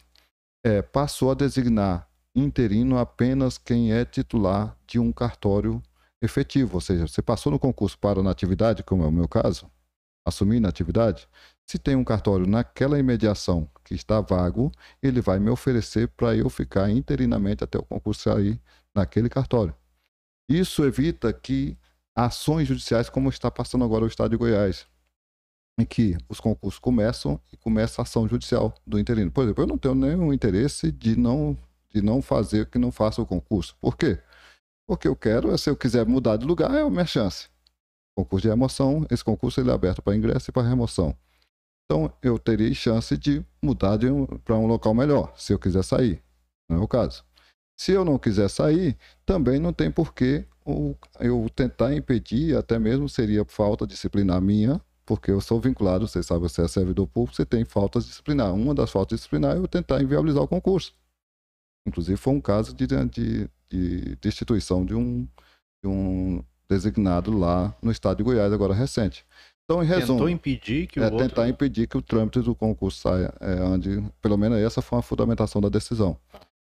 Bom, é, de modo que no estado de Tocantins, hoje os cartórios estão na- nas seguintes situações. É cartório que é, há interinos, esses interinos, em regra, ele é um titular concursado, habilitado ou pela ordem constitucional atual, que é concurso público, ou pela ordem constitucional anterior, que é, alguns era concurso, alguns porque tinha tantos anos e foram estatizados, é, estabilizados. Isso também aconteceu com o servidor público da Polícia Civil, do, da PM Uhum. e tudo mais. Bom, é, essa, essa situação, então, se diz as três formas. Nós temos pessoas que foram designadas porque ele já era titular de um cartório, pessoas que não eram não eram concursados, mas que estavam numa, na ordem constitucional anterior foram mantidos, e a, esses cartórios que estão vagos vão, o próximo concurso, irão para ou para ingresso ou para remoção. O problema aí está, mas não é por causa de, de- de pessoas, pelo menos aqui no Tocantins, é que existe é, em muitos estados a, um teto. Toda vez que quando você assume interinamente cartório, você passa a ser servidor do Tribunal de Justiça, servidor temporário do Tribunal de Justiça, cuidando daquele cartório. Você não ganha salário, não ganha remuneração como empresário. Você Hum. ganha salário. E só ganha salário se sobrar do, do, das despesas. Então, se eu, Nossa. se eu assumo, por exemplo, eu assumia que eu tive em Poeiras, não dava mal para comer. É, a- lá, quando eu estava interino, eu não tinha salário nenhum, porque eu não dava para cobrir as despesas. Entendeu a, a, a lógica? Agora, não, agora vamos dizer, eu assumo interinamente um cartório, como eu assumi agora de Santa Rosa. Lá, sim, eu, eu- lá eu tenho um salário, porque lá dá para pagar a despesa e sobra para eu tirar um salário. Qual é o Mas salário? esse- é um salário valor- tabelado. A lei diz qual é o salário. Até porque é um servidor público. né? Eu, exatamente, eu sou, para todos os efeitos, um servidor público é, Da temporário da administração indireta do tribunal. é, da, da administração direta do Direta. tribunal temporário. Eu sou tempo, é, ninguém usa essa expressão, estou falando, explicando Só aqui ficar- pra ficar, ficar mais claro. claro. Não, é só para só pra tentar fixar aqui. É, essa, esse, esse salário, né, que te fala, Uhum. esse- essa, essa verba, ele não vem para te pagar pelo seu serviço, ele vem para manter a, a- Não, ele é, não vem não, tá? É, não, não tem Ele é verba, recolhido, não né? tem verba pública. Você foi lá usar o serviço do cartório, o cartório arrecadou 50 mil reais, teve despesa de 30 mil, vou pagar as despesas, se sobrar algum valor, esse valor até o valor de 35 mil, até o valor de 90%, 90 ponto alguma coisa do salário do ministro do Supremo, é a título de salário, se sobrar do pagamento da despesa. A- Então eu tenho que ser um bom gestor para ter pouca despesa, prestar um serviço de qualidade e por que prestar um serviço de qualidade? Porque você pode chegar em alguns cartórios e não tem nenhum ar-condicionado. Não, você vai ter que ter o ar-condicionado, essa mesa, tudo mais, montar essa estrutura, receber a. pagar essa despesa por essa estrutura, e aí o que sobrar até esse limite. Ah, passou disso aqui, Isso que eu ia perguntar. passou disso aqui. faz o quê? deposita na conta do tribunal. Mas aquele dinheiro é do cartório ou é do tribunal? É do tribunal, porque aquele cartório, naquele momento, ele está sendo do tribunal. Porque Entendi. o tribunal tá tipo conduzindo ali a, a- o tribunal está aguardando passar para alguém é, é, concursado. Enquanto não fizer isso, eu sou interino, ou seja, eu estou designado como se fosse um servidor público temporário, em que eu vou receber um salário. Esse salário eu tô, eu, é, é uma é uma assim, é- não está garantido. Ah, você tem um salário todo mês 30 mil reais. Não, não Vai tem. nessa. Trabalhe, monte o cartório, faça ele funcionar beleza, ele render. Se ele rendeu, passou das despesas, você tem até tanto, é seu. Passou desse tanto, é do tribunal. Aí, passou desse tanto, é do tribunal. Você falou que até vinha uma pessoa concursada para tomar de conta. Aí Exatamente. quando vem essa pessoa para tomar de conta, aquele dinheiro que estava lá guardado, vai para essa pessoa? De jeito nenhum. Ah. Ele começa, ele, ele recebe um papel, vou usar essa máscara aqui de exemplo, que está dizendo aqui, fulano de tal, titular do cartório tal. Aí ele chega lá na cidade para escolher o cartório. Se o cartório já estava instalado, como é o caso que eu assumi na atividade, ele recebe de presente um monte de livros velhos, já caindo nos pedaços. Coisa maravilhosa. É, Pra- Poeirinha. é, Para ele pegar e alugar um prédio, montar a estrutura, contratar funcionário, montar, botar o ar-condicionado, colocar tudo em ordem para funcionar. Aquele dinheiro é para uso de estrutura. E o pior, não, eu estou falando, Ah, quando você assume o concursado, você só recebe um papel, que não tem Ah, nada de, de ah, sim, dinheiro. sim, sim. Não tem tem, nada de dinheiro. Você, e mais, você não tem tempo também não. Você chegou, você assume- tomou posse hoje? No teu caso, você tem 30 dias para entrar em exercício, você pode prorrogar com mais 30, não sei o que lá, não é com- servidor público do Estado? Não, eu tomei posse hoje, amanhã eu abro o cartório e funciona. E tem de funcionar. Você tem que abrir uma empresa de um dia para noite. Compreendeu? Maravilha. Então, assim, é, a, a questão aí do, do interino tem que ser resolvida com o concurso público. Os- infelizmente, os concursos públicos não andam. Não andam por quê, olha? Porque é, publica um edital, chove recurso. Não sei se é por causa da necessidade de. de é, porque saiu irregular, porque ninguém- não- os tribunais não têm expertise para fazer esse tipo de concurso. Não sei se é porque também, como você levantou a, a, possibilidade, não tenha interesse também de gestão de fazer o concurso público. Você sabe aí também na Polícia Civil, na Polícia Militar, em vários lugares, o concurso também não termina às vezes. É. Né? Termina o concurso operacional e não chama. Então, tem, esses são os problemas da gestão pública. Agora é o seguinte, você falou da situação, da possibilidade de, de o interino, do interino ir Uhum. para um cartório que está ali vago. Uhum. Agora me diz uma coisa que eu já ouvi falar nessa rádio peão, Speed Candinha. Por exemplo. Do- da pessoa que está instalada no cartório, ela foi pela, como você falou, da ordem constitucional anterior, Aham. né? Que a gente pode falar aqui no popular, que é o indicado, que, que Aham. a gente conhece como as pessoas que foi presenteada com, com o cartório. Uhum. E, e que às vezes a- Só- tem- Só um detalhe, eu não falei isso. Não, isso é o que eu que tô falando. Certo. No corte vai estar na boca É. do Yuri. É, é porque a gente faz o corte aqui, mas na, na, na imagem do corte eu só coloco o que sai da boca do convidado. Ah, Então, perfeito, Tá. perfeito. E aí, é... aí vem o concursado que para assumir aquele cartório e dá divergência, por exemplo, o, concursado teria que assumir aquele cartório do, do indicado. Ele acontece essa situação? Não, porque é, cartório não é um, um prédio, não é uma estrutura. Cartório é só aquele papel que eu recebi lá no tribunal dizendo o seguinte: você agora é o tabelião registrador. Lá em Porto Nacional, por exemplo. Aí eu chego aqui, é, vou ali no meu amigo Eric, mas mesmo que não fosse, vamos dizer que nos odiássemos. É, chego lá, digo só o tribunal. Às vezes o, tribunal até mandou o oficial de justiça. Olha, o que, que é do tribunal aqui? O que, que é de, de livros, de dados? Aí ele me entrega os livros, é feita uma ata de transmissão desse, desse acervo, papel, só papel. Papel ou agora tecnologia computador. Mas não é o computador. Vou levar só, às vezes eu vou pegar aquele Os HD, dados. vou pegar aquele HD dele e vou devolver o HD dele para alguns dias depois. Geralmente eu pego o HD mesmo e compro o HD do, do colega porque é melhor do que É, tem- mas, mas é só os dados.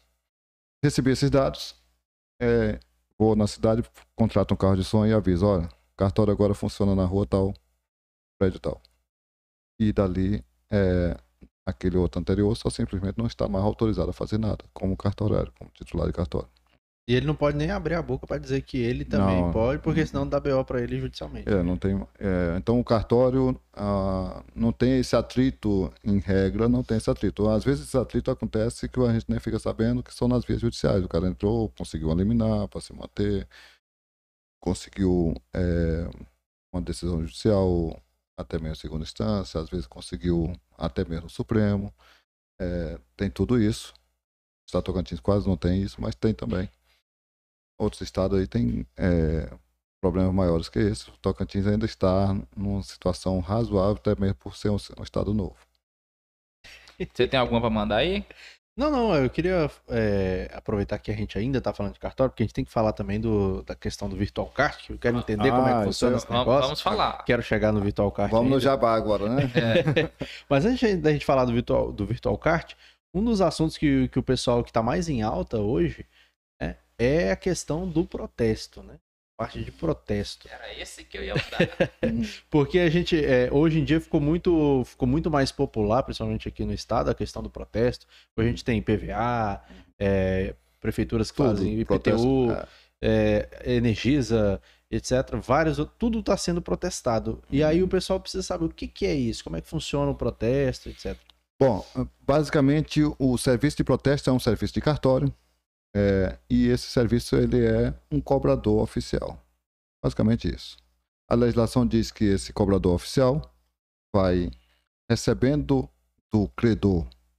Quem é o credor? Aquele que está com um cheque lá, uma nota promissória, um, um rabisco qualquer. Um rabisco qualquer que está dizendo lá que deve 200 reais para alguém, desde que seja a origem lista, né? É, deve para alguém tantos reais. Ele vai ao cartório de protesto e pede: cartório, se vira, eu quero o meu. Cobra aí para nós. Ele não paga um real. Ele, o credor, não paga um real. E lá vai ter à disposição dele um office boy vai ter à disposição dele toda uma estrutura de tecnológica para bloquear o CPF desse cara em tudo quanto é lugar e tudo mais. É, e a, essa estrutura é oferecida por aquele cara que concursaram, que passou no. assumiu o cartório, mas com a tutela do Estado, ou seja, o, do Estado, eu estou falando agora o Estado na, nação brasileira. Então, o cartório de protesto vai fazer o que nesse momento que recebeu aquele documento? Vai mandar um office boy, ir até o endereço do devedor e dizer: Fulano, tenho aqui a notinha sua, 200 reais. Mas como eu vim aqui também acrescentar meu serviço, que é tabelado pelo tribunal, né, pelo tribunal, pela lei estadual, vai ficar 230. Era 200 dele agora, é 230 com o, o meu serviço. É, quer pagar hoje? Não, não, tô, não quero nem saber, não estou devendo, sei lá. Bom, é, de qualquer forma, esses argumentos que ele apresentar não valem nada para gente. Ele tem três dias para pagar. Se ele pagou, não existe protesto. Não, não é, o nome dele não vai ser sujo, não tem, nada. Se ele pagar, no, ele foi notificado hoje, ele tem três dias para pagar, para ir lá no cartório e pagar. Às vezes o cartório já entrega já com código de barra, com o Pix agora, né? É, já entrega com isso e ele já vai lá e passa no celular dele, já pagou ali. Ele não precisa nem pisar no cartório, já está resolvido o problema dele, já não tem mais dívida e o cartório vai pegar aquele dinheiro, passar o que é seu e ficar com o dele. É simples assim. Esse é o funcionamento do cartório do protesto, bem de uma forma bem simples de, de falar. É, mas agora vamos considerar se o cara pegou e passou os três dias e, e deu o, as costas como resposta. Deu de ombrinhos, é. né? E aí, agora o nome dele vai para um livro lá que está do rol dos protestados. É, esse livro não é mais um papel, mas ainda tem esse nome de livro, porque alguns órgãos correcionais acham que é bonito chamar de livro. Eu, eu já detesto esse negócio de livro, que não é mais livro. É, ele vai estar para um rol dos protestados, uma relação dos protestados. E essa relação é jogada no ventilador. É, como no ventilador? O ventilador hoje se chama Serasa Boa Vista, que propaga isso para todos os empresários e, consequentemente, esse cidadão que está com o nome protestado é, vai tentar comprar alguma coisa agora, um celular novo, ele vai descobrir que não consegue financiar porque o cara não confia que ele é um bom pagador. É, esses cadastros, Valdirano, já que entra nesse negócio de dados aí da LGPD, sim, esse cadastro da, da Serasa lá de fazer isso está tendo questionamentos judiciais. Agora, o do cartório não, porque é previsto na lei cartório pode pegar e lhe colocar como um mal pagador, entre aspas. Você está devendo, não pagou, recebeu a notificação, não pagou, você vai estar tá nessa relação dos que não pagam, ou que não pagou. Os verquinhos. e uma coisa que o pessoal fala muito é aquele negócio que depois que a pessoa é, vai lá, quita a sua dívida, ainda tem que pagar mais uma taxa é, o Além do cartório. É, na verdade, é, como eu expliquei aqui, na hora que você, é, você credor, tem 200 reais para receber e vai ao cartório utilizar esse serviço, esse serviço não é o quem está pagando não é o Bolsonaro não, não é o Carles não. Quem está pagando esse serviço? Não tem salário para ele lá fixo lá, servidor público não. Quem vai pagar esse serviço? Ali é um empresário que está uhum autorizado pelo Estado a correr atrás para você receber seus 200 reais. Entendi. Só que esse empresário está autorizado a repassar o custo disso. É, é, também assim de qualquer jeito? Não. Tem previsto na lei. Ah, é 200 reais? Então, 200 reais você pode acrescentar mais 20 reais. Um exemplo. Tem uma tabela. Tem uma tabela de emolumentos. Agora me diz uma coisa. Uma, é, a gente sempre vê quando vai fazer alguma compra, assim, no, em empresas. Ou, compras não, mas assim, você vai comprar alguma coisa de alguém. Sempre a pessoa fala, não, você tem um cheque. Aí a pessoa fala, você não faz promissória? Aí e eu não, só trabalho com cheque. E eu já ouvi de um amigo uma vez, um cara que sempre faz muito negócio, que falou que a promissória é melhor que o cheque, é mais segura que o cheque, porque ela pode ser protestada. Aí você falou do cheque e da promissória no protesto. Que, que, que tipo de documento que a pessoa pode levar até o cartório para ser protestado? É, não, na verdade existe uma ilusão. Existe uma ilusão criada pelo. Tô faltando a voz agora, mas não é nervosismo, não. Tá? É, existe, Quer mais uma, água? existe uma ilusão é, na praça de que a nota promissória daria mais essa segurança em relação ao cheque. De fato. Na acontece. verdade, o que a gente vê mais comum na praça é que o cheque dá mais segurança do que a promissória. É, não, é, o que você falou é se, se ele consegue pagar, se consegue pagar, é, se ele consegue ter mais segurança ao receber, ao optar por uma nota promissória ou um cheque. Aí eu vou explicar a diferença porque que alguns, algumas pessoas, às vezes, quando aquele cara eh, não vai pagar, é preferível que ele tenha a nota promissória e não o cheque. É que o cheque tem um prazo prescricional. Hum, Então, a, você emitiu um cheque é, daqui a seis meses, ele acabou. Ele virou um- uma- apenas um documento de dívida, que ainda pode ser protestado. Mas ele não é mais executivo. Você não, o que, que é executivo? Agora complicou um pouquinho, tá? é não- é executar a É, dívida. é, não é pegar uma arma e ir lá e executar É, o cara, não. Não é, isso não, gente. É, é só pegar e entrar com ação judicial de um rito mais célere, que anda mais rápido para cobrar. Então, a nota promissória não vai ter esse risco dele, embora prescreva também, não é tão próximo, ou seja, o prazo não é tão curto quanto o cheque. Então, ele, ele vai poder é, passar essa dívida, é, passar mais um tempo para decidir se vai cobrar, executar a dívida ou não. É somente essa diferença. Então, Entendi. questão de prazo. Bacana, né? show de bola. Não, o engraçado é que ainda a gente vê que por, por falta de, de informação, que é uma coisa que a gente tenta levar bastante, muita gente às vezes perde tempo cobrando, ligando pro cara, contratando o, o- muitas lojas têm o, o motoboyzinho pra ir lá bater palminha na porta da pessoa. Ele poderia muito bem, muito bem no, no cartório ali de protesto e falar Não não, precisava nem ir lá, né? Porque tem um sistema, ele pode entrar só no sistema. no e site já- você já pode fazer. E eu já te bala. adianto que é o seguinte, é, eu conhecia a instituição de, de- não a instituição, mas o serviço de, de protesto, né? Sempre vi falar e tudo mais, é, mas eu não sabia da possibilidade de qualquer pessoa poderia ir lá no cartório e fazer isso. Então você que tá aí, que tem seu amigo, Alô, os devedores do Yuri. seu amigo veaco, aquela dívidazinha, desde que você tenha um documento que comprove a situação aí, você pode protestar aquele seu amigo caloteiro, tá vendo? E sem Ah, sair de Não, casa. e o detalhe, não precisa ser um cheque, não precisa ser uma nota promissória, precisa ser qualquer documento que expresse uma dívida ali de valor. Uma Somente. conversa de WhatsApp vale? Não. Ah, sim, aí vamos entrar na questão do documento. Doc- precisa ser documento. O que que é documento? A conversa no WhatsApp não é um documento. Ela pode se transformar num documento que também é um serviço de cartório. E foi assim que o Neymar se livrou, foi assim que outras pessoas se livraram.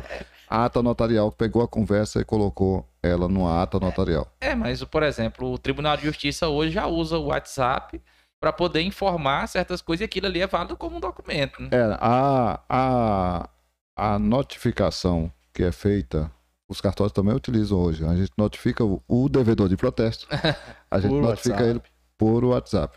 Agora tem todo um procedimento para você fazer isso. É, você tem que estar com esse dado antes, você tem que mandar essa informação e receber o retorno desse, desse cliente. Então tem toda um, um- uma questão aí para ele ter validade. Isso não passa a ser um documento, vai passar a ser um, a atingir o fim. Ou seja, você queria notificar alguém e essa pessoa foi notificada. Tudo bem. Tem mais algum aí que tem um assunto aqui no chat aqui, mandaram você. Ah, não, tem o Olha aí. Virtual Card. Vamos falar do Virtual Card. Vamos falar do Virtual Card, depois a gente vem pro chat, que tem uma Pronto. galera aqui, ó. Então, Virtual Card. Que diacho é isso? É, a, É, os é ca- um, é um joguinho de, de kart virtual que você joga no computador. Tem o Mario Não, Kart e o Virtual É, Card. poderia ser, mas na verdade é- o Virtual Kart ele é kart de cartório. ele é um sistema para cartórios. Os cartórios, há até pouco tempo atrás, ah, eles funcionavam na máquina de escrever, evoluíram e foram para o sistema, mas não foram para um sistema chamado, para quem é da tecnologia, eu vi que o Girodo aí está Girodo. patrocinando vocês. É Girodo mesmo, né? É Girodo. Girodo mesmo. E a, o que, que é isso? Existe um sistema chamado desktop, que é aquele que você instala no teu computador. Esse sistema te prende muito. É, por exemplo, eu estava vindo aqui olhando, é, vendo algumas notificações do meu sistema do Virtual Cart. Eu consigo ver aqui, consigo analisar um serviço do, do, de algum colaborador meu que você perguntou quem é, os escreventes. É, analisar aqui, aprovar um serviço que ele está fazendo e tudo por meio de um aplicativo no celular ou até mesmo no computador, mas de qualquer lugar que eu esteja. Isso é a modalidade de sistema chamado, conhecido como sistema web. Um dos, dos é, sistemas hoje que está aí no ar já há bastante tempo, que é mais voltado especificamente para o protesto RTD e RCPJ, RCPJ. é o da Beguin, que é, lá que o Fábio trabalha lá com a, o IAPTB. E eu, é, como vocacionado mais para a área do registro imóvel, de notas, é, as outras especialidades, a gente criou um nosso sistema chamado Virtual Cart. Esse sistema ele é um sistema específico para cartório. Agora a gente está saindo numa outra versão que é mais voltada para o, o produtor rural, fazendo esse elo, porque o nosso cliente é o agronegócio. O nosso cliente não é aquele cara lá que vai chateado para Não é o Yuri que não, vai lá. Não. Nosso cliente é o agronegócio, porque esse traz, é, ele precisa de nós para garantir segurança, porque ele também às vezes não sabe, ah, fica chateado do serviço. Não, quando tem cartório na jogada, tá caro realmente. Poderia ser mais barato. Mas, como eu expliquei toda essa estrutura aí. Mas tem um, um detalhe. Ele só está conseguindo pegar crédito aí, um monte de empresa querendo emprestar, porque tem o cartório para dar segurança de que. Ah, que que é isso, esse negócio de segurança, Valdirão? Na hora que eu registro lá na matrícula daquele imóvel dizendo que aquele cara pegou um milhão de reais e o imóvel dele vale 5 milhões, ele não tem chance de não pagar aquela dívida. E ele não vai precisar, inclusive, de ir para o judiciário para pagar, para receber aquela dívida. E aí, isso é que faz com que o investidor, que está com a grana lá nos Estados Unidos, diga, não, vou investir no Brasil porque lá tem segurança jurídica, lá tem cartão de confiança, não é como nos Estados Unidos. Que muitos acham que é uma, uma maravilha, foi Super aonde foi aonde teve ah, nos Estados Unidos você consegue comprar uma casa, pegar uma casa sua, financiar contigo Faz, você vê, tá nos filmes. Uma hipoteca para é, você. Hipoteca. Faz outra hipoteca aqui, faz outra hipoteca ali. Você quando descobre, aquela casa tá com. Ela vale um milhão de reais e ela tá segurando 50 milhões. Porque você não sabe da hipoteca que, que o. Você, você é, o, é, o, é o dono da grana. Você não sabe que o Fábio também tem um dono da grana e que já financiou dando, recebendo em garantia aquela, aquela, casa. aquela casa. Por que, que não sabe? Porque não tem um registro imóvel registrando essas hipotecas. O Brasil tem. Então, tipo assim, pode ter três pessoas comprando a mesma casa, pagando ali. É a mesma coisa. De, é, lá também ocorre isso. De você comprar. De, é, não ocorre mais por causa da cultura do americano, que se fosse a nossa aqui era de lavada. Agora me diz uma coisa, é, você concluiu o assunto? É, não? não é só para concluir ah. a, o assunto. O que, que eu estou dizendo? O, a cultura do americano é de ser mais honesto do que os brasileiros. A gente sabe é, isso por ouvir dizer, eu não, eu, eu ia entrar lá no, no, nos Estados Unidos para visitar, nunca fui. Aí chegou a pandemia, nem então acabou os planos. Mas a, a, disse que a, a cultura do americano é de ser mais honesta e por essa razão as, as casas não são vendidas várias vezes assim. Mas são feitas várias hipotecas. Agora, aqui no Brasil, imagina se você tivesse aqui uma casa, um carro para comprar e não tivesse esses registros todos para fazer. Mas isso eu, eu tava vendo, né? Um dia até, assim, me provocaram e eu fui pensando bem a, a sobre isso é interessante a questão do, do, brasileiro comparado com o americano no momento de você abrir uma empresa. Né? Uhum. Se você tem intenção de abrir uma empresa nos Estados Unidos, isso é o que eu já ouvi dizer, né? Porque uhum. eu nunca fui lá também. É, se você tem intenção de abrir uma empresa nos Estados Unidos, você vai lá, apresenta a tua documentação e a partir daquele momento que você apresentou, você já pode ir lá e, e, e funcionar. funcionar. a sua empresa. Uhum. Porque o americano, ele entende que aquela pessoa é de boa fé, uhum. né? Então, a partir do momento que colocou ali, entregou, tá tudo certo, ele já vai lá e coloca. No Brasil, não. Você tem que vai lá, entrega a tua documentação uhum. e aí você tem que esperar alguém vir saber se você tá certo, porque a cultura do brasileiro é de má fé, né? Então, é, de desconfiança. É, de desconfiança. Mas a, a, eu, eu ouso dizer que não é só a cultura. É que se não fizer assim realmente, você vai estar. Tá... vai levar a rasteira. vai levar a rasteira. Mas a, a... só para dar uma, uma, trazer uma novidade, Recentemente foi aprovada uma lei, que é chamada Liberdade Econômica, que vai fazer possibilitar isso aí. A vistoria vai ser a posterior. Você vai funcionar, vai ter um CNPJ e você ainda não tem a empresa nem o contrato social registrado. Mas é interessante isso que você falou, que aí a gente percebe é, de onde que vem, assim, que parte a burocracia. A burocracia às vezes parte por vaidade, mas também às vezes pela, pela má fé, pela a malandragem do brasileiro, que gera burocracia. E depois ele vai e reclama que o negócio é burocrático, né? Mas não vê a ação lá atrás que gera isso. É, porque, tipo assim, às vezes uma pessoa te emprestou uma grana e não te pagou. Né? Um amigo te prestou um dinheiro e não te pagou. Quando outro amigo vir te pedir dinheiro emprestado, você já vai criar um outro sistema para confiar em emprestar para aquele cara. Então você já vai criar um sistema burocrático por, por si só para poder organizar. É, isso. já começou errado porque diz que se você quer manter o amigo, você É, não, não- faça negócio com ele. não faça negócio com ele, verdade. Mas e do, do Seguindo Virtual no- Cart, no tem, tem Virtual mais Cart. alguma coisa do Virtual Cart aí pra você falar pra gente? Bom, basicamente é um sistema voltado para cartório. Ah, eu sei que alguns colegas estão aqui assistindo. É um sistema que dá essa liberdade para o, o titular do cartório, que aí é onde entra o lado ainda, ainda bom da atividade, é que você, nesse ponto, é tratado como empresário, você não precisa estar lá como servidor público batendo ponto das 8 às 18. Isso não quer dizer nada que não seja, não trabalhe mais do que o que a gente sabe que quem vai, quem quer trabalhar mais, como vocês agora estão empreendendo aqui, vocês sabem que vocês trabalham muito mais do que se você fosse mero servidor público, mero contratado de alguém. Mas a dá liberdade de você estar em qualquer local que você esteja trabalhando no seu cartório. Essa liberdade que os- o sistema Virtual Cart permite. Quem quiser consultar, tem o site lá virtualcart.app. E hoje, quantos, quantos cartórios hoje do o estado todo usa? É, nós estamos, em, salvo engano, até ontem, em oito estados. É, estamos aqui no Tocantins, nós temos cinco, 63 cartórios Ah, utilizados. Oito estados, fora É, do Tocantins também, é, o pessoal já Tem, usa. tem. É porque ele não, é- ele não é concorrente dos sistemas tradicionais. Ele é um sistema para dar liberdade para o cartório, ou seja, é um, é um organizador de processos.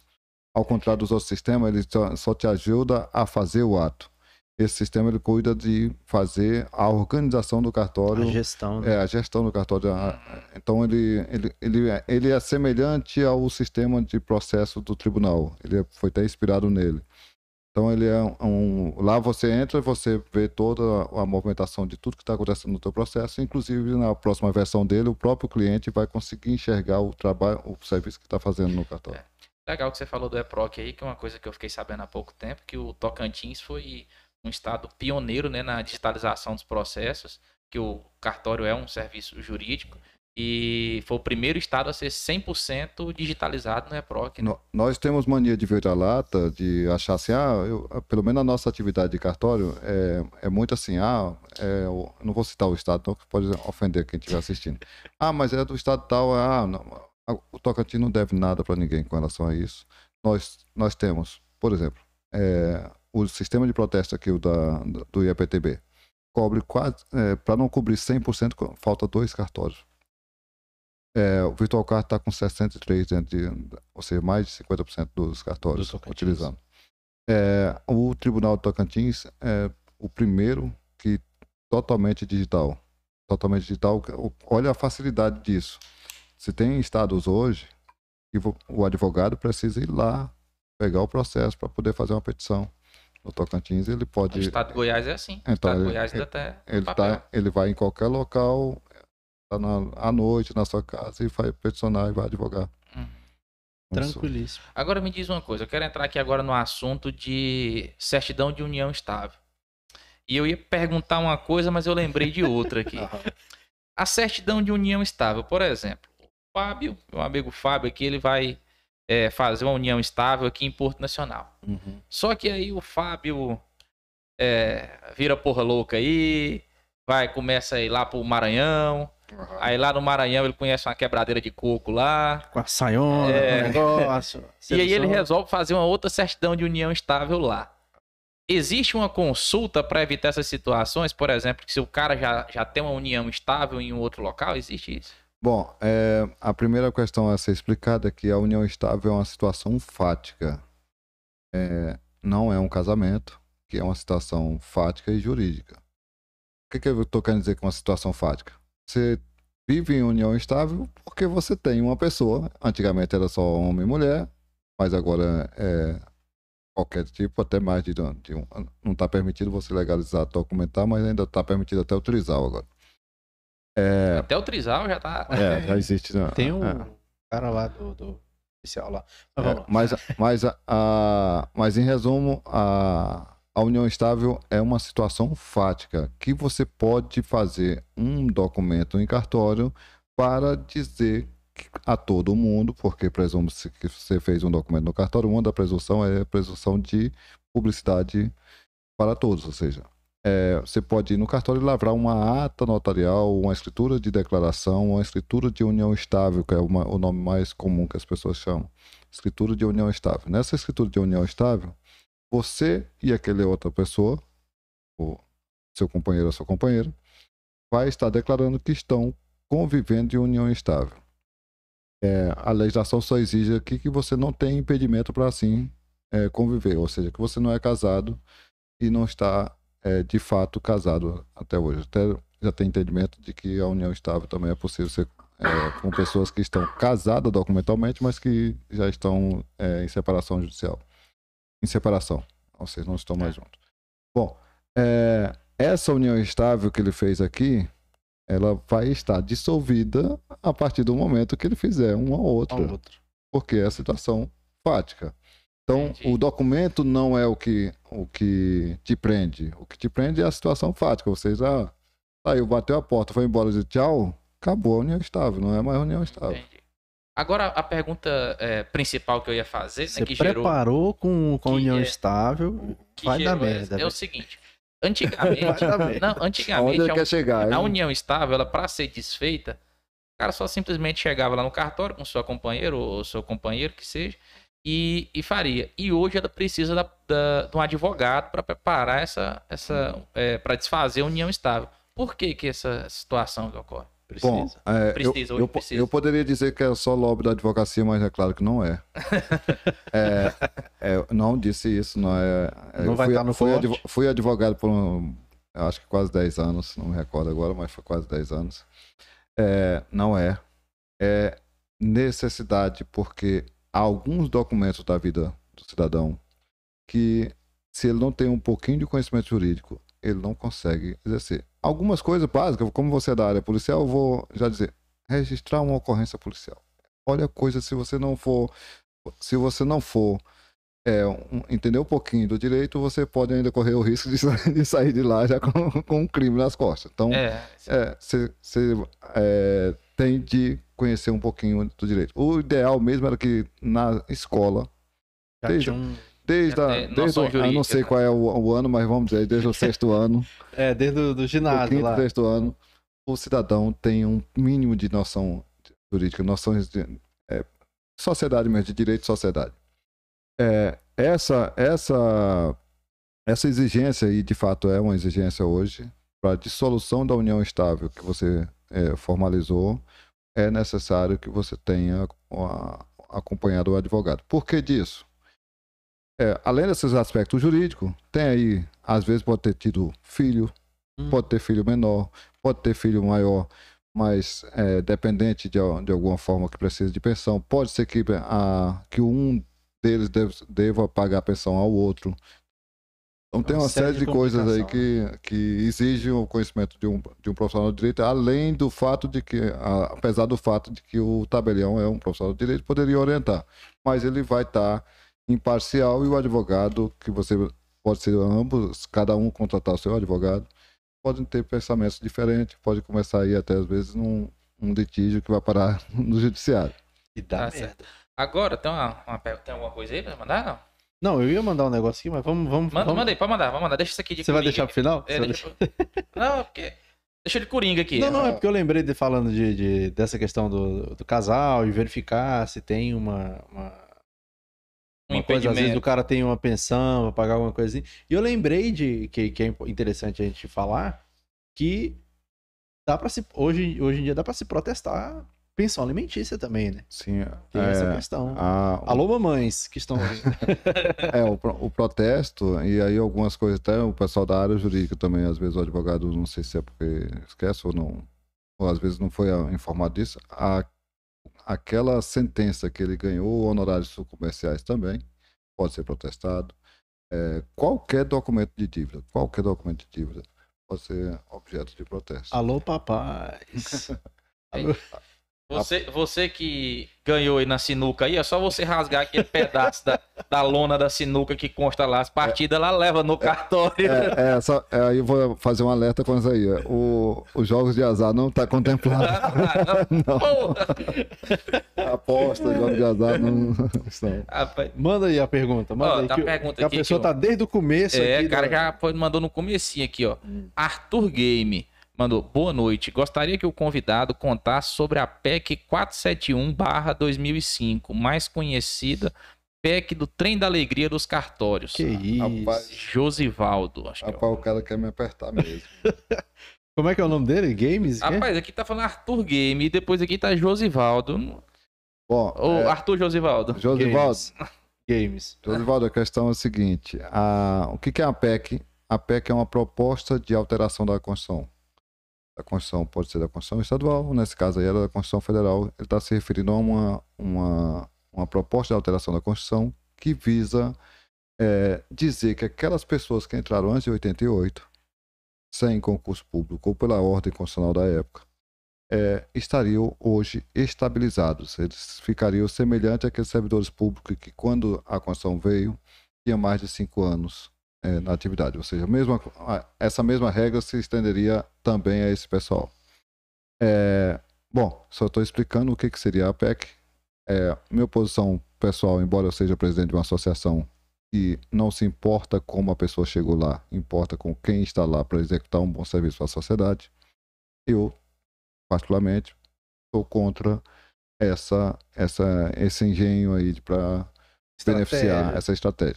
Apesar de que hoje, eh, se essa PEC ainda vi- eh, vingar, no Tocantins eu acredito que poucas pessoas seriam beneficiadas, quase nenhum. Eh, os que fossem beneficiados também, eh, provavelmente a maioria deles já não tem mais a possibilidade, porque ou não está mais na atividade ou até já faleceram. Eh, porque a ideia mesmo na época da PEC foi assim provocar o trem da alegria imediato, mas aí a, Foi empacando. foi, é, teve muita repercussão e isso não. E esse é o nome da PEC 471. Entendi. Nome É, da... deixa eu ver o que mais que tem de, de comentário aqui. Se quiser falar, fazendo alguma coisa aí. É, não, fala. a, a, a Ludmilla até falou aqui que é importante que a gente não, não falou disso, né? Que a Ludmilla Cantarelli citou aqui que o Virtual Kart foi idealizado totalmente pelo Rodran, é isso, Rodran?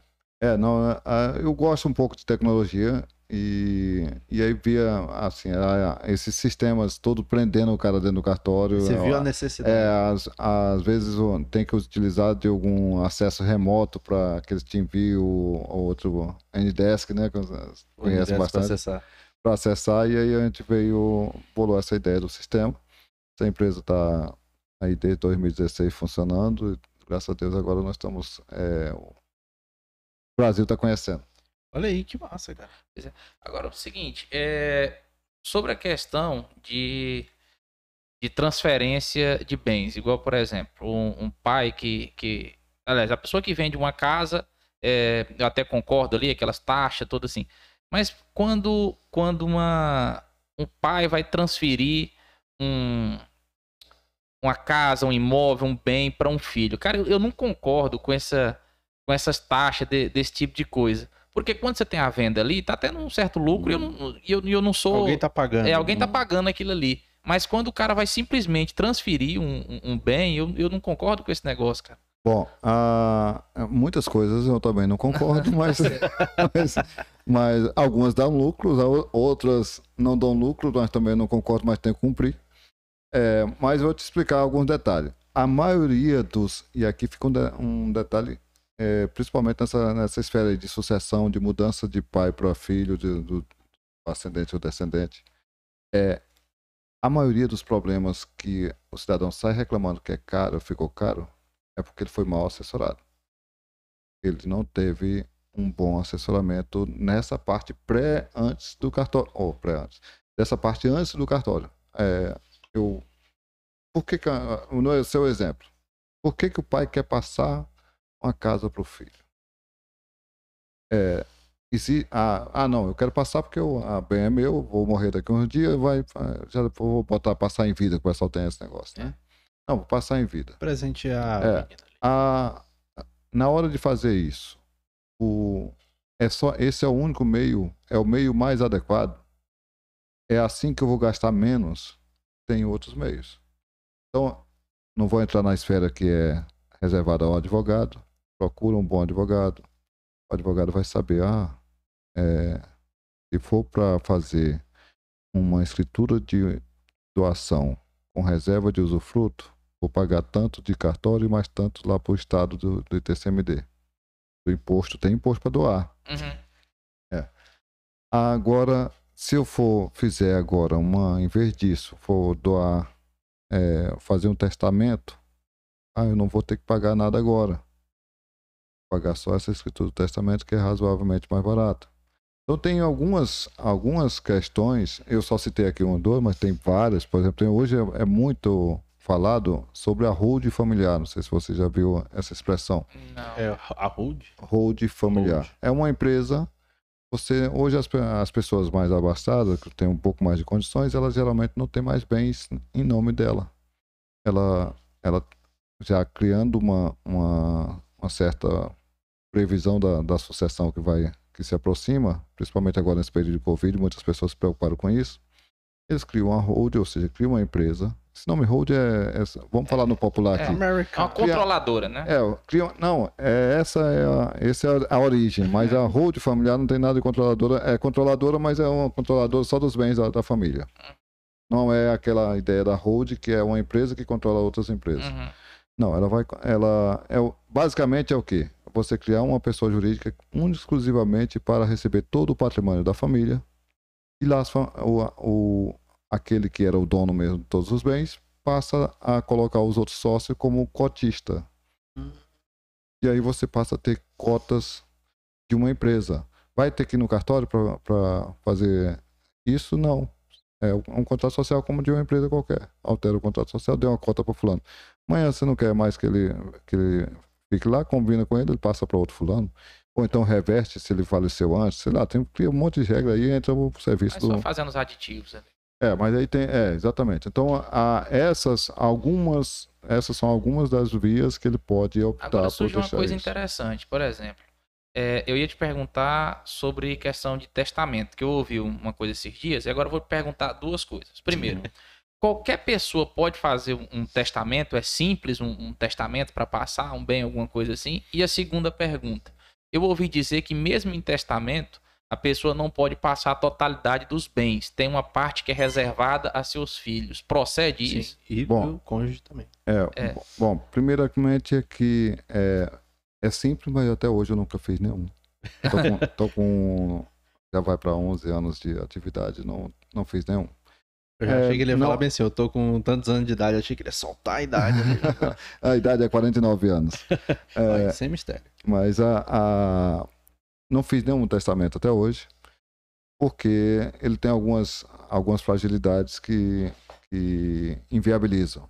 Uma delas, se você quer facilitar que os herdeiros recebam os bens, não faça testamento. Se você fizer testamento, vai automaticamente o processo vai para o judicial. Se você não tem testamento e faleceu, os, a- os filhos maiores capazes, os herdeiros maiores capazes, pode ir diretamente num cartório e lavrar a escritura de inventário extrajudicial. Faz isso, resolve isso em cinco dias. Se for no, na via judicial, cinco anos no, no mínimo. Não. Então, é, se você tem testamento, é, automaticamente sai do extrajudicial e vai direto para o judicial. Bom, agora já indo para. Esse é um dos motivos pelos quais as pessoas quase não fazem testamento. Agora, ah, Valdir, eu tenho um patrimônio de um milhão de reais, eu posso destinar ele em testamento para todo mundo? Pode, desde que você observe um negócio chamado a legítima. O que é a legítima? Vem de herdeiros legítimos, antigamente utilizava, hoje não tem mais. É, são aqueles, aqueles herdeiros obrigatórios. Quem são os herdeiros obrigatórios? Seus descendentes. Se você tem filhos, os seus filhos é, têm 50% desse patrimônio já reservado para ele. Então você pode testar, pode passar em testamento só 50% do, patrimônio, porque os outros 50% vai para ele. Lembra Ah, Valdir, é mas- 50 dividido os filhos dividir, né? É. caso. E ainda mais detalhe. É, eu não usei bem a expressão filho, falei herdeiros, porque a- nem sempre não são só os filhos que são herdeiros. Pais A e depender- avós também.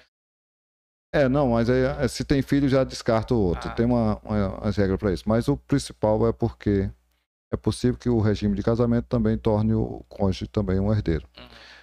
Ah, Mesmo que não torne em regra geral, regra geral nem sempre, vou detalhar aqui porque às vezes é bem complexo, nem sempre, mas a regra geral, o cônjuge é seu sócio. Então, se eu falei de um milhão de reais, eu falei do patrimônio dele. Então quer dizer que esse casal tinha dois milhões de reais, porque um milhão de reais era da, do marido, outro milhão da mulher, considerando um casal dessa é, regular, né? Mas que hoje já existe casal de, do mesmo sexo. É, então, um, 50% é do cônjuge, 50% é do outro. E desse que, que, que é o testador, ele só vai poder testar nesses 50% dele. Ou seja, resumindo, o patrimônio é de 2 milhões de reais, ele pode testar 25% dele.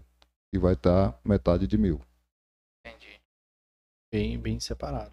Aí, no caso, por exemplo, se ele faz essa holding, ele, ele desvia desse, desse processo, aí ele pode colocar ali e dar para quem quiser? É porque, assim, basicamente é. ah, imagina que você hoje pegou e tem uma empresa, montou isso aqui, é uma empresa, é a tua vida, todo o teu patrimônio tá nela, teu carro tá no nome da empresa, tudo tá em nome da empresa. Se você morrer, você é nada.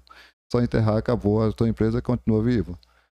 É, e os sócios que tem nela vão ficar com essa. Ah, não, mas aí o sócio também era só você. Aí sim tem que fazer o inventário dessas cotas sociais da É. empresa. Aí era o ponto que eu queria chegar, que você falasse mais pra gente sobre a figura do inventário. O que que é esse tão falado inventário, tão místico, que dá problema, que tem que contratar advogado, Dá que briga, dá, dá briga. Bom, é, o inventário, ela eu conheci, entrei na área do direito praticamente por causa do inventário. A minha família, o meu avô faleceu passado 20 anos, esse inventário não terminava, eu achava que não terminava, porque meus pais só falavam assim, ah, o inventário, o inventário. Mas na verdade o inventário já tinha terminado há muito tempo e eles achavam que, que ainda era um inventário. O inventário nada mais é do que Quem inventou? é, o inventário? você morreu, a pessoa morreu, agora vamos pegar o, tudo que ela deixou que presta, ou seja, de bens, direitos, aí vamos botar do outro lado as obrigações e as despesas, as, as dívidas. Vamos somar, vamos somar os bens, os direitos, diminuir das obrigações e das dívidas e o restante distribuir para os seus herdeiros. Ah, então tem que pagar as dívidas que ele deixou também. Sim, sim. A- vai morrer veaco, não. não, não, não. Se a deixou um real e a dívida também é de um real, os herdeiros não vão receber nada. É, então os herdeiros é, pagam a dívida, entre aspas, pagam as dívidas do falecido na medida se, do e se bem a que ele dívida recebeu. for maior do que o bem, os herdeiros assumem a dívida também? Não, não. A dívida não passa, do- não passa de uma pessoa para outra, a não ser até nos limites da herança que você recebeu. Se você não recebeu nada, só tem a dívida lá, não, a dívida tá paga. Então, tipo assim, eu comprei, sei lá, um- um- uma casa de 200 mil reais. E aí morri. Aí ficou lá, eu tenho de bens lá somados, sei lá, 50 mil reais. De bens registrados, etc. É, essa dívida morre? A dívida sua, Eu não, eu se fico, você não deixou bem nenhum, é deixou essa casa. Essa casa vai pagar essa dívida. Mas se você não tivesse deixado bem nenhum, vamos dizer que não estava garantido aí, você não deixou essa casa antes, você tinha vendido antes, não tem nada, a, a dívida tá paga. É, ao menos isso, né? Porque eu posso ficar ainda tem que pagar os É, prejuízos. É Os herdeiros não pagam a dívida do, do- de quem é- seria o autor da herança. Ou seja, não existe a, a herança de, de, de dívida. De- de- É. o defunto. Mas assim, é igual você falou assim, é, situações em que, que a pessoa morre, tem- sempre é, tem que fazer o inventário? Sim, o inventário é necessário sempre. Ah, Valdir, mas se não deixou bem nenhum, vai fazer inventário para quê? Ah, o inventário é o levantamento das- dos bens e das dívidas. É, esse levantamento é feito nesse procedimento, que hoje é feito extrajudicialmente, no cartório ou judicialmente se tiver briga. Ou outros motivos também que eu não. É bom, vamos mais um Várias motivo. variáveis. Menores, é, incapazes, também vai para é, em cartório, basicamente só se faz aquilo que as pessoas estão querendo fazer. Se, se tem alguém que não quer fazer alguma coisa, não é em cartório então que ela vai fazer. É lá no judiciário, É, pra vai no lá, lá judiciário. eles resolvem. Se, Entendi. ou seja, lá, se dois, se dois não querem, é, é, não tem aquela Não- frase. não quer, dois não briga, é, se né? um não quer, dois não briga. Entendi. Bacana. Não, é engraçado que, que comentando esse negócio aí, esses dias, eu- uma vez eu fui, uma vez não, ano passado, eu fui fazer a certidão de óbito do meu avô no cartório de registro civil e deu um BO grande, porque tinha um, não no meu caso, né, tinha um- uma família lá que eu acho que a mãe tinha- ou o pai tinha acabado de morrer e eles foram lá e declararam que tinham tantos filhos. Só que tinha um outro filho que não era registrado pelo pai. Então esse não foi incluso lá no, no, no hall dos filhos que aquela pessoa tinha. Dá pra incluir depois, aí só judicial. Não, ah, isso acontece demais. As pessoas é, com menos informação, é, elas às vezes acreditam que aquele espaço em que tem no, no registro de, de De óbito, para constar alguma declaração ali, que geralmente consta, consta lá que deixou o filho maior, maior, fulano, fulano, fulano, um nomezinho, às vezes é só escrito lá o primeiro nome. É, aquilo não altera nada na sucessão. Ou seja, se está o seu nome ali e você não está, mesmo jeito, você Aquilo vai ali pegar não sua é um cer- testamento. Não, você vai pegar sua certidão de nascimento, é, nascimento ou casamento, e vai provar que você é filho de fulano. Agora, se você é um filho que, de fato, mas que reconhecido ainda não foi, falecido não fez o reconhecimento, é necessário que os outros herdeiros concordem para fazer, como eu acabei de falar, no cartório só faz se todo mundo está de acordo. Ou então fazer judicialmente, aí você tem que entrar com ação judicial para provar que você era filho daquela pessoa e, consequentemente, ter os direitos dele. Como vocês viram aí já vários na Vários imprensa. Não, mas eu vou te dar um caso, dif- eu vou te dar um caso inusitado agora, pra, pra gente discutir, um, um caso diferente. Exemplo, o, no- o meu caso, né? Eu não sou registrado pelo meu pai. Sou registrado por um tio. Você é filho de. Não, eu sou, sou registrado. Eu sou filho do meu pai, mas registrado pelo meu tio. Certo. Caso meu tio venha a falecer, eu obrigatoriamente tenho que entrar nessa, nessa linha de sucessão, mesmo se- caso eu não queira. Eu sou obrigado a entrar nessa linha Não, de sucessão. você já é sucessor, ah, você já é um herdeiro dele se ele falecer. É claro que o herdeiro é uma- bom que se diga, não, não existe herança de pessoa viva, então você só será herdeiro quando ele Sim. falecer. Mas é, você é filho dele.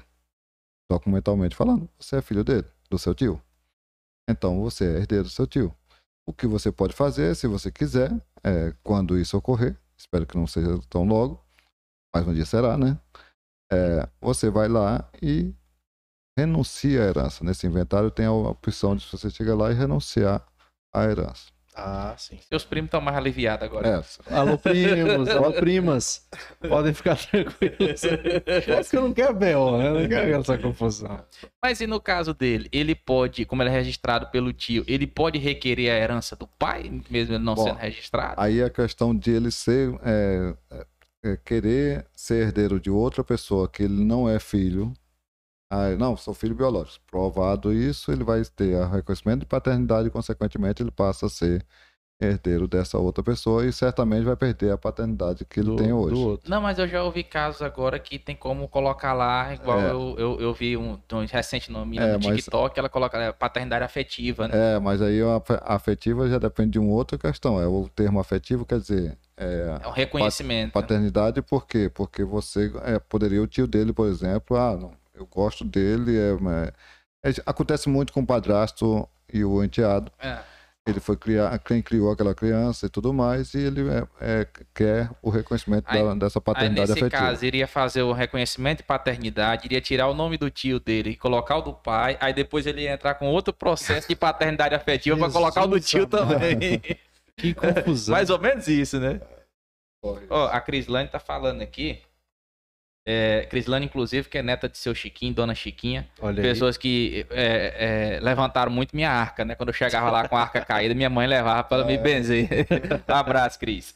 É, tá falando que você gosta muito de tecnologia, faz um trabalho incrível pela classe. Além do Virtual Kart, tem mais algum outro projeto seu? O que, que tem mais que você pode Ah, falar sim, da a- parte de a- tecnologia? As mentorias, Assim, a- a- não, não, eu, eu acho que a Cris quis falar, e é um assunto que eu me orgulho muito de falar, a, o Estado do Tocantins, a, existe a Central de Serviço Eletrônico Compartilhado, que é os cartórios na internet. Você entra aí no site cartóriostocantins.com.br ou só ponto .com, qualquer coisa que você colocar cartórios Tocantins vai cair num, portal que é, a, foi, foi é, pensado por mim e foi colocado no ar também com Sabe quando você também saindo do, do pó lá, como eu eu falei quando eu saí lá de, de São Valério? Uhum. Sem nenhum real no bolso? É do mesmo jeito, a, assumir, Não tinha associa- nem a cachorrinha pra puxar. né? asso- assumir a associação com 1.600 reais de débito. Nossa. É, e aí a gente colocou hoje um sistema, colocamos um sistema em funcionamento que hoje mantém toda a associação, mantém a, a, pandemia foi uma, a mão na roda, né? Porque é, todos os serviços dos cartórios passaram a entrar por meio da- desse sistema, já que as pessoas não poderiam ir nos cartórios a maioria das vezes Eles faziam pela central. pela central. É, essa central basicamente é um site em que o cidadão precisa de um serviço de cartório, uma certidão, um- precisa protocolizar qualquer documento do cartório, protocoliza por lá e recebe isso tudo pelo, por esse sistema. É, e a gente sabe também que você é um apaixonado por aviação, né? Parece que você pilota É, também. Tem, tem essa história. Como é que é essa paixão pela, pela aviação aí, cara? Rapaz, essa começou primeiro do que o, do que o direito, sabe? A, e do que a tecnologia. Eu sempre gostei, mas aí o tempo, o tempo e o financeiro, né? O tempo. É, é, um, é um esporte caro, né? Um, não sei se pode chamar de esporte, mas é um- algo que eu gosto. Um hobby, né? É um hobby. E eu tenho um ultraleve. Graças a Deus, hoje é, já já estou pousando, não estou habilitado ainda, mas já estou pousando. O ultraleve já há muito tempo que eu, que eu vou, que é um, um tipo chamado trike. Aqui tem o, o meu amigo Diomédio aqui na cidade que voa muito É. nele, é, é igualzinho ao meu. Ah, Olha aí, cara. É, e, e gosto muito disso aí. Tô agora já indo para outra fase, que é a fase do, do avião mesmo, convencional. Já tá indo pro brevet agora. É, Rapaz, show de então, bola. depois que terminar tudo, fizer todos esses projetos aí, deixar Noreg, deixar tudo, ainda vai dar umas rotas de avião? Não, então, aí, mas o avião é só para fim de tarde. Rapaz, 6 horas da manhã ou 6 horas da tarde, 5 e meia, 6 horas da tarde, você fazer um voozinho aqui em cima da cidade é Nossa. muito gostoso. cara. chique muito demais. gostoso. Eu também sou apaixonado por, por aviação. É caro, mas é, É, bom. É, é caro, mas é, é bom. bom. Olha aí, cara. Aí, Cris mandou aqui. Obrigado, Yuri, boas lembranças dos meus avós. é isso aí. É, Valdiran, tem algum assunto? Você tem mais alguma pergunta? Não, eu estou satisfeito, senhor É. relator. É, eu ia perguntar se a nossa produtora tem alguma pergunta, mas ela deu uma saidinha aqui. Enquanto ela não volta, tem algum assunto que a gente não falou, que a gente não te provocou aqui, que você gostaria de falar? Não, basicamente, a, a- eu acho que eu não falei quase nada de que eu sou titular em na atividade, né? É, Quase não falei na Tá aí, né? atividade. Verdade. É, ó, o cartório na atividade é um cartório pra- praticamente único. É, é de lá que, que veio todas essas ideias, que, que a gente conseguiu também manter, porque é, é- é o cartório que, toda a minha fonte de renda é o cartório. Então, ah, só agradecer à população e o pessoal que, que investe naquela região. É, ao mesmo tempo também de, de, de dizer para eles da segurança e da, do nosso zelo de diuturnamente a gente faz para que o, o serviço seja melhor, não só no estado de Tocantins, mas também o cartório na atividade. A gente é, investe em tecnologia, por exemplo, hoje somos um dos poucos que faz escrituras eletrônicas é, por videoconferência, sem a, a pessoa ir no cartório. bacana. É, então, a- assim, só, só registrar isso porque É. não vou poder deixar passar. E você tá falando de natividade, eu quero falar para você que está nos assistindo que tem uma cidadã nativitana, né? Nativitano. É Nativitana, nativitano mesmo? é. Que teve aqui com a gente também, foi uma prosa aqui, que é a professora Yolanda Castro, que é vereadora de Palmas, filha da professora Bonfim, lá de, de Natividade. Conheçamos. Pois é. E tem o episódio com ela aqui, você pode conferir depois a nossa prosa com a professora Yolanda, que foi muito boa também, falando que fez duas faculdades ao mesmo tempo, direito Ah. e farmácia. Esse, esses nativitanos, É. esse povo que anda por ali pra natividade, parece que tem um, um É. trem, até alguma coisa na água lá. É isso aí. Moça, você tem alguma pergunta para fazer? Nossa produtora Andréia não quer perguntar nada sobre divórcio, né, Andréia? Isso é importante. Você tem perguntas? Ó, a, a Ludmilla Cantarella falou que tem que pegar a equipe e levar pro litoral. viu? Olha, os aviões. já tá, já, É, tá galera. Não, ele não, ele não, é, pra- não, não dá conta ainda disso, não. Não- e também não é, não é a, a intenção também de ter um grande avião. O negócio mesmo é o voozinho. né? É o voozinho das 6 horas da manhã. Das 6 gente. horas da manhã. Esse é que é o. Não, tá certo. Então, cara, obrigado por ter aceito nosso convite, né? Por Ah, eu ter que aqui. Ó, eu falo pra você aqui, sem dúvida, eu acredito que o Fábio concorda comigo.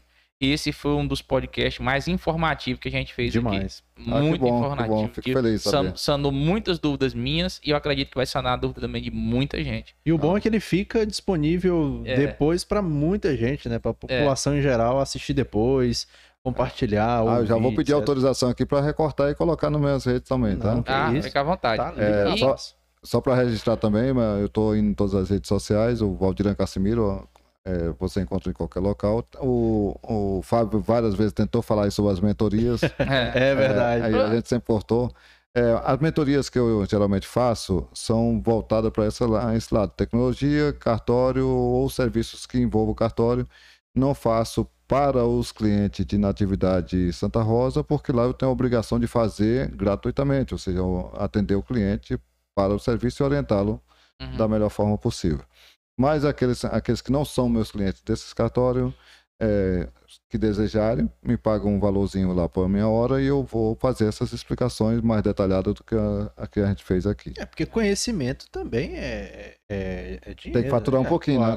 É lógico. Porque você saiu lá de, de- de- do Piauí, foi do Piauí, Ah, Santo, passou ali por São São Valério, que todo aquele perrengue é e isso. tal, pra chegar E é- agora e, e é- dar informação de E é, graça. e é porque eu não te contei todo ainda, porque o negócio não, é, não- foi difícil. é, então aí tem que, tem que cobrar. né? Valorizar, pô. É. Isso aí. Olha, se você gostou desse vídeo, desse bate-papo aqui, curte esse vídeo, comenta. Ah, e mais importante, não se esquece, se inscreve no canal, ativa o sininho de notificações para você sempre receber aí quando a gente tiver ao vivo em outros vídeos ou que postar outros vídeos aqui.